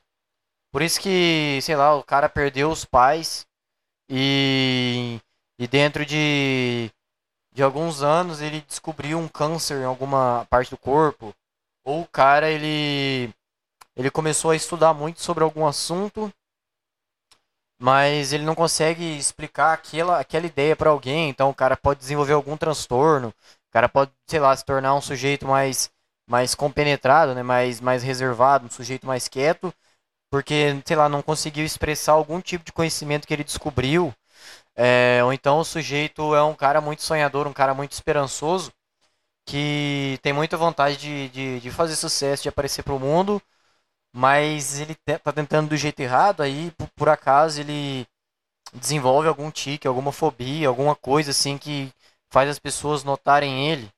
Sei lá, entendeu? É por quê? Porque o corpo tá falando de alguma forma tudo, tudo que esse sujeito em especial está, está sentindo. Entendeu a ideia? E eu tenho um puta medo, cara, de não conseguir um dia não ter tempo de falar, não ter tempo de desabafar minhas ideias e, sei lá, desenvolver alguma doença, desenvolver algum hábito errado. Já não basta o hábito errado que é fumar, que é dormir tarde e acordar tarde, e que é deixar de estudar, né? Procrastinar meus estudos. Eu não quero, eu não quero que meu corpo manifeste mais alguma merda porque eu não estou conseguindo expressar minhas ideias. Aí eles vão dizer, ah, mas procura terapia, mas isso e aquilo. Então, eu tenho muita vontade, cara, de fazer um de procurar uma terapia, mas não é exatamente porque eu, ai, porque eu acho que eu tô doente, porque eu acho que eu vou enlouquecer, porque eu tenho algum problema. Mas sim, eu queria, eu quero, eu quero ainda me encontrar com um terapeuta ou com uma terapeuta que me ajude a organizar minha cabeça, sabe? Que Assim como eu de vez em quando consigo me animar e organizar meu quarto, organizar a papelada que tem um monte de coisa jogada na gaveta, um monte de, de objeto, até coisa aqui do podcast que eu nem uso mais.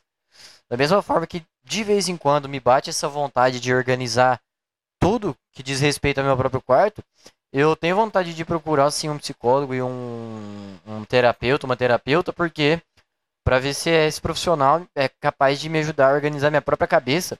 Para que quando eu precisar acessar uma ideia, para que quando eu precisar entrar no meu quarto e pegar um objeto um livro em específico, eu consiga tirar aquele objeto, tirar aquela ideia, aquele aquele pensamento mais raso e puro e simples e trazer ele para fora e conseguir explorar ele, entendeu? E conseguir trabalhar sobre ele. É como se eu tivesse uma pedra, é como se eu tivesse uma pedra muito bruta guardada dentro do fundo do meu guarda-roupa, dentro de uma mala que está é, passado um cadeado nela. E aí, por acaso, o psiquiatra, o terapeuta, o psicólogo, o psicanalista, sei lá quem seja, esse profissional, consiga me fazer abrir a porta do quarto, pegar exatamente aquela mala, abrir o cadeado, pegar aquela pedra bruta, trazer para fora do quarto e começar a esculpir ela e dali, quem sabe, eu forjar um diamante.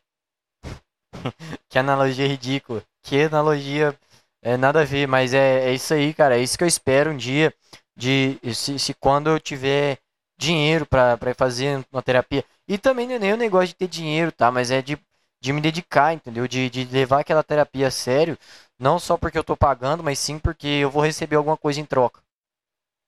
Essa é a minha ideia.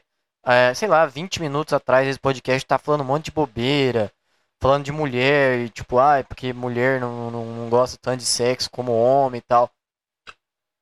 E, e posso, pode ser que eu esteja errado, pode ser que, que por acaso surja alguma outra ideia na minha cabeça que vai contradizer essa ideia e aí eu vou, eu vou aceitar a minha própria derrota contra mim mesmo?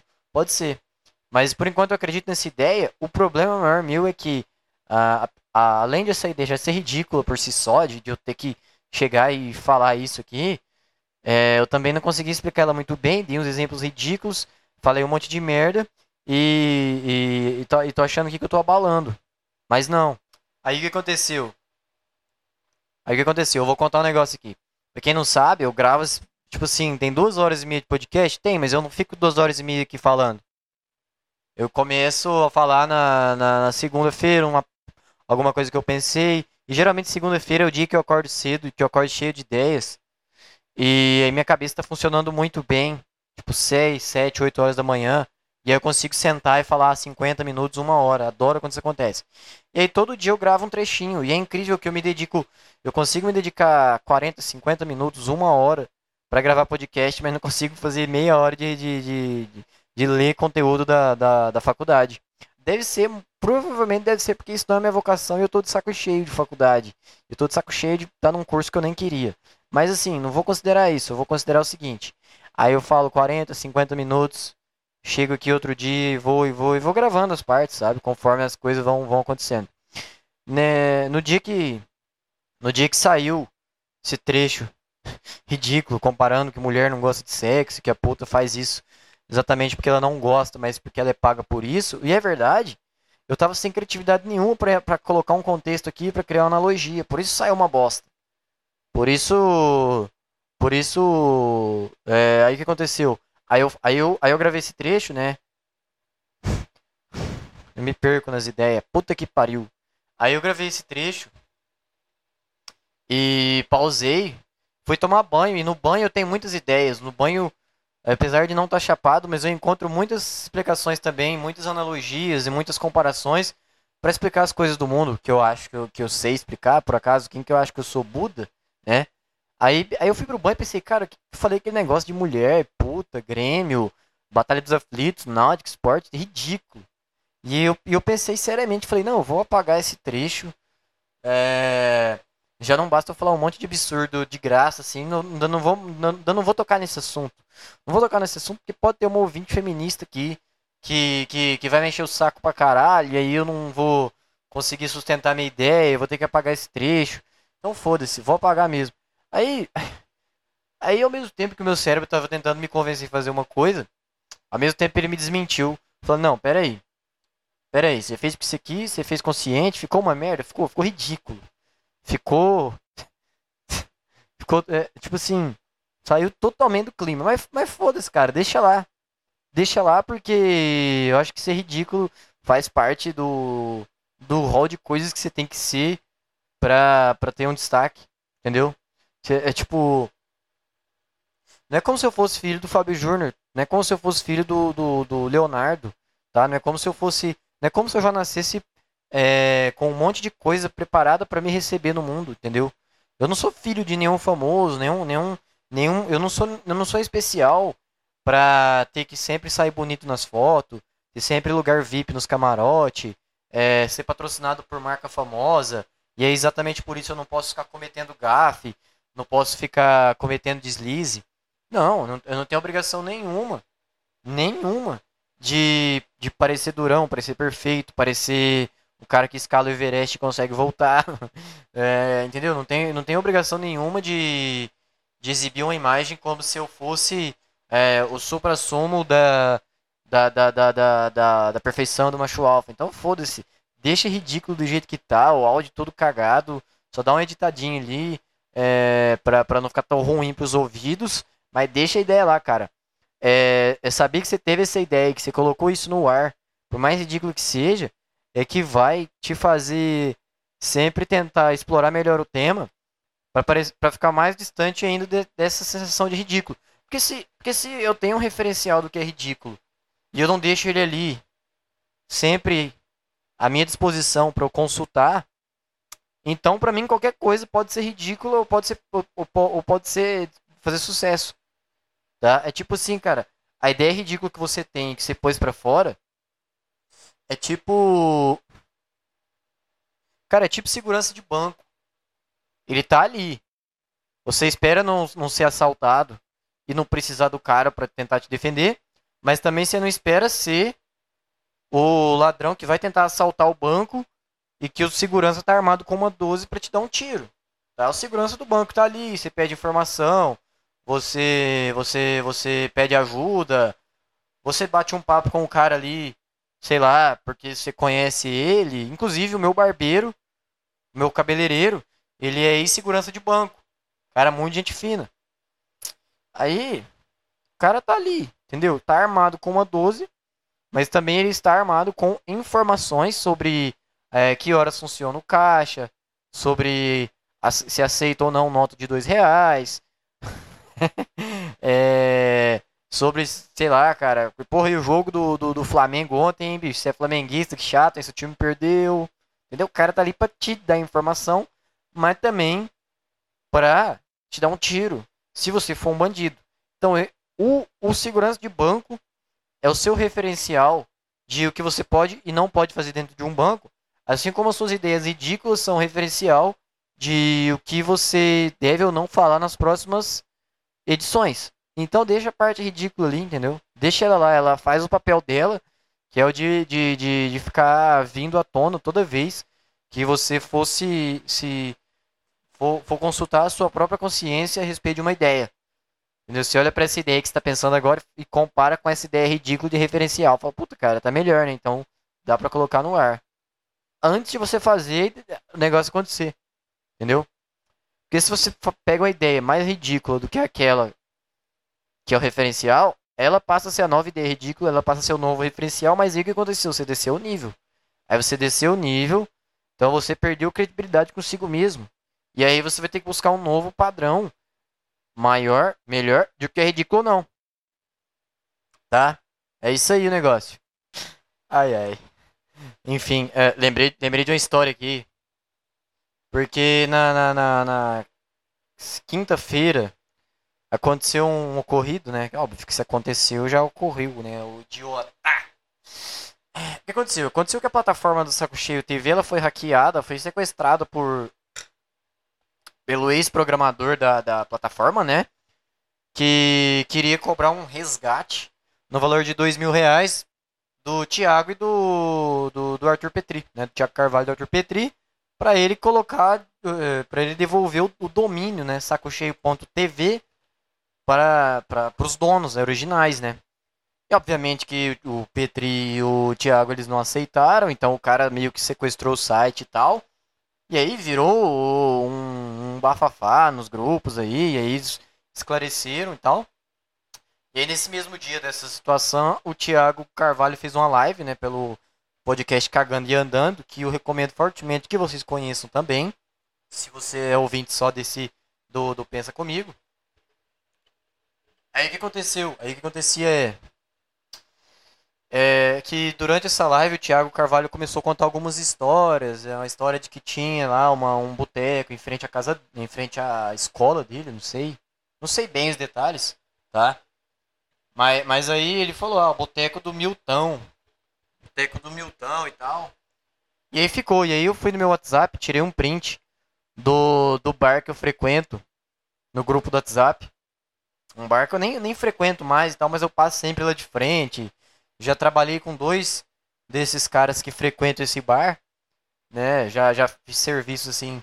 Um eu, eu, eu trabalhava numa empresa de segurança eletrônica e o outro eu trabalhava de instalar aqueles telhado térmico de PVC e rufo e tal. Eu já, já trabalhei para esses caras. E um outro é muito, muito amigo meu. Eu convivo com o cara faz uns oito anos. O nome dele é Marcos. Né? Enfim, e aí frequenta esse bar, a gente tá no grupo do WhatsApp. E aí o Thiago Carvalho contando essa história, né, de que no bar do Milton uma vez rolou uma briga porque tinha, tinha vários caras jogando numa mesa, jogando apostado. E aí um brincou com o outro, ah, pô, você tá ganhando todo, você tá roubando. E aí o cara que ouviu, né, pô, tô roubando, você vai ver quem tá roubando. Aí foi na casa dele e provavelmente buscou uma arma. E aí o cara que tava brincando com ele ficou lá esperando. Aparentemente não deu nada. E mas, mas quase deu uma briga, quase deu morte, né? E depois o Thiago veio contar outras e outras e outras histórias que envolveram briga e tal, tal, e provocação. E eu lembrei de uma briga que aconteceu nesse bar que eu frequentava, e que eu tenho esse pessoal no WhatsApp, né? E aí eu mandei print do grupo do WhatsApp pro, pro, pro grupo aqui da Saco Cheio TV. E aí o Thiago só respondeu PQP. E aí nesse PQP que ele me respondeu, eu fiz uma. Eu escrevi uma história aqui de uma briga que eu presenciei, tá? É, tá, vou contar aqui. Lembro quando em um jogo da Copa América, em 2020, eu acho, 2019, não sei, 19, eu acho, nesse bar, né, que tava passando lá nesse bar, é, que o Gabriel Jesus fez um gol. E lá tem um gordão country, que é obeso. O que é um gordão country, cara? É aqueles gordão que veste polo, bermuda e aquele sapato que parece o sapato do Aladim. E o cara é rosa, de tão branco que ele é. E, enfim, é um gordão country. Não sei porque eu inventei isso aqui. E ele usava um chapéu de, de couro de lebre. E por cima ainda ele tinha vitiligo nos braços, assim, nas pernas e tal. O cara tinha vitiligo. E aí o Gabriel Jesus fez, fez um gol lá, acho que era até final da Copa América, uma coisa assim. Foi um gol importante. E aí esse, esse gordão aí é, pegou o chapéuzinho dele assim, ficou agitando pro ar e gritando: Esse é o novo Ronaldo! Esse é o novo Ronaldo! Esse é o novo Ronaldo! Gritou umas três vezes. E presente nessa situação aí tinha um ex-professor meu de informática, que eu não vou dar o apelido do cara, que o cara tem um apelido conhecido, da sétima série. Né? O professor meu da sétima série tava nesse bar, e já era até bebum profissional dali. E ele levantou e foi na direção do Gordão Country e já, já foi assim, cara, já foi no sangue no olho. Falou assim: você engole essas palavras, você engole essa língua sua. Que o Ronaldo já deu, dez, já deu duas copas pra gente. O Ronaldo já deu duas copas pra nós. E foi e segurou o chapéu do, do, do, do desse gordo, cara. Jogou o chapéu dele no chão, assim, né? E aí o gordão já parou na hora, tipo assim, que que é isso? Todo mundo, que tinha uns 5, 6 ali no, dentro do bar vendo o jogo, e a gente não sabia se a gente comemorava o gol se a gente acudia os caras brigando, se a gente só olhava. Aí na dúvida a gente ficou só olhando. E aí esse, esse ex-professor meu arrancou, segurou o chapéu do cara, jogou no chão, segurou ele pela, pela, pela gola da camisa e esbravejou de novo. Falou assim: Você cala a boca e respeita o Ronaldo. Você respeita o Ronaldo. que ridículo. Você respeita o Ronaldo porque ele já deu duas copas pra gente. Você respeita o Ronaldo. E aqui no Mato Grosso do Sul, Parece que não, mas a gente tem um vocabulário muito puxado pro goiano e muito puxado pro mineiro. Então, o jeito que ele falou foi uma mistura dos dois.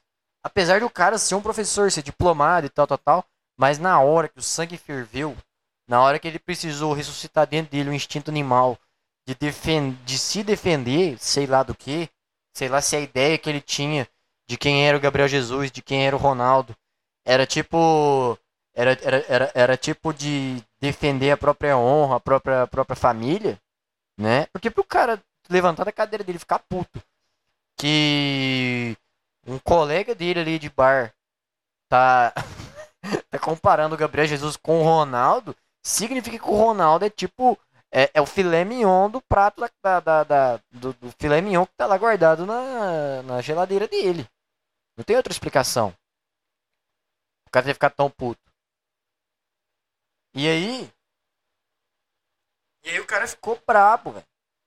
Mas, assim, é engraçado que ele, esse cara, esse professor, quando ele dava aula, ele era engraçado e tal, ele era bem descontraído, mas ele tinha um vocabulário formal, mas formal adequado para conversar com criança, até da oitava ou nona série.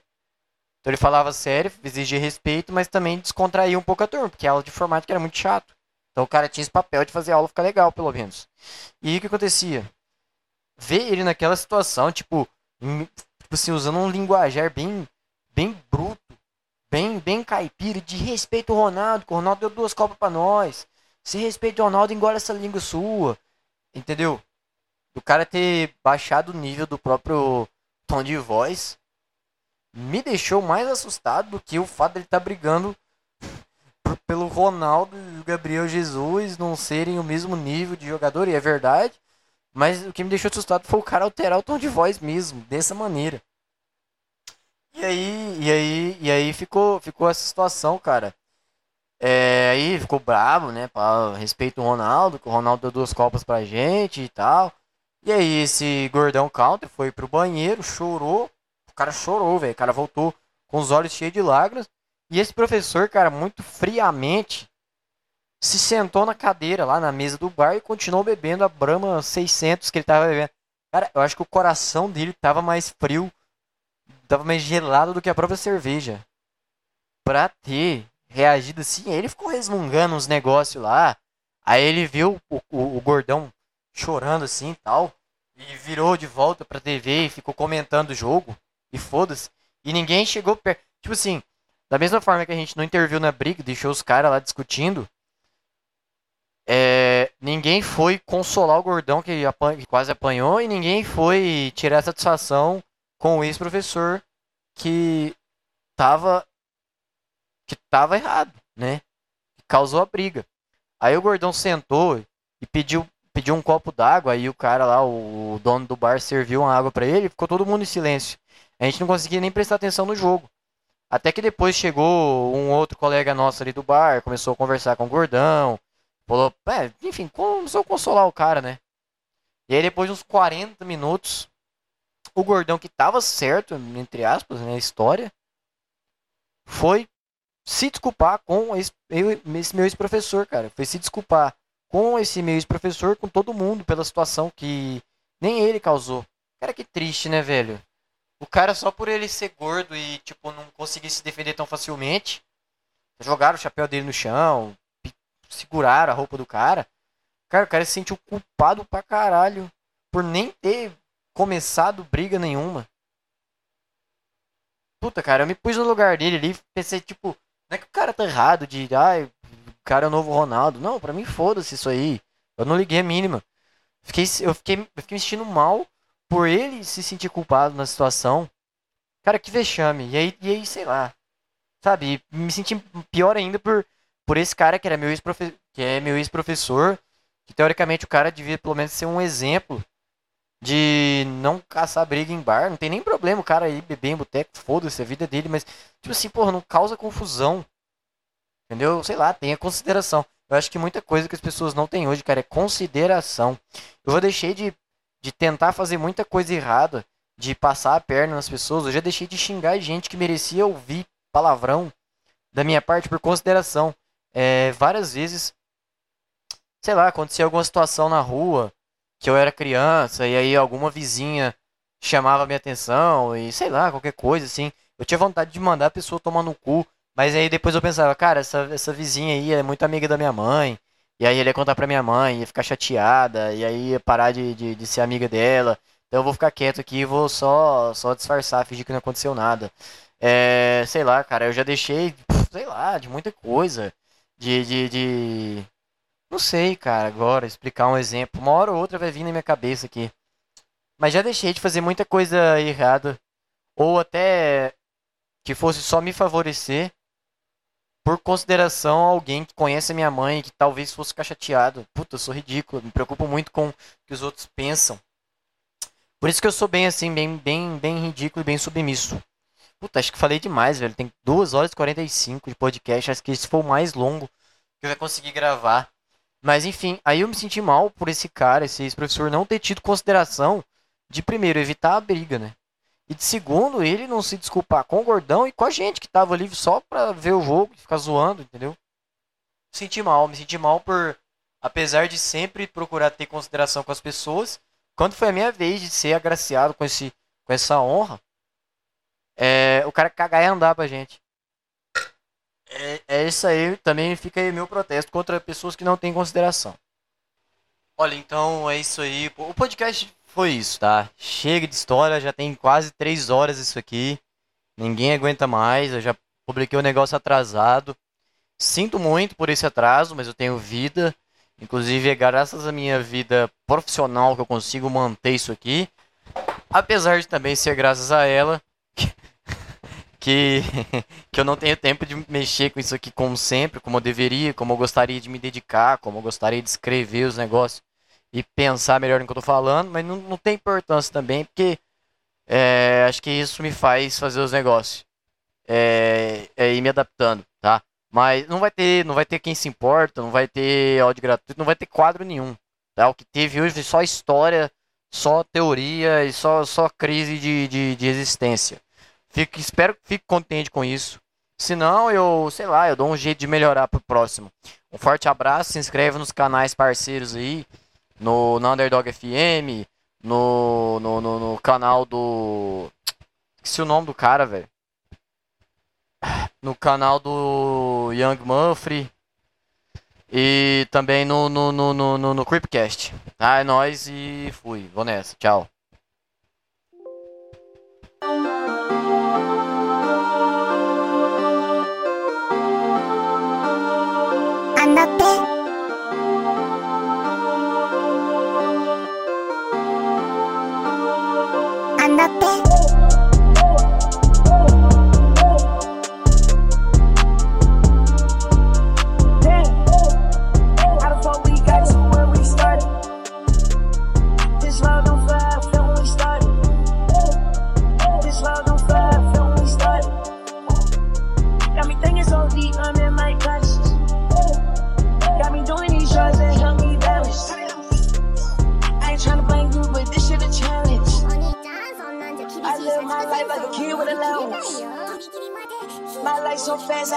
my damage. 私は私。And tatted under my armpit Don't make me start a fucking right あなた Sometimes this shit gets so exciting.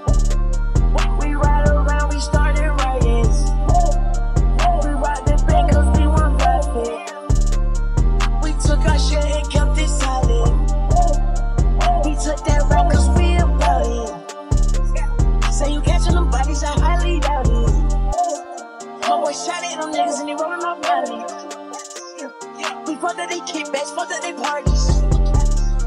I jump out the rope, I feel like Jeff Hardy. Got dance on my sleeve like Ed Hardy. I'm smoking that weed just like a Marley. One shot and it bleed, please don't bother me.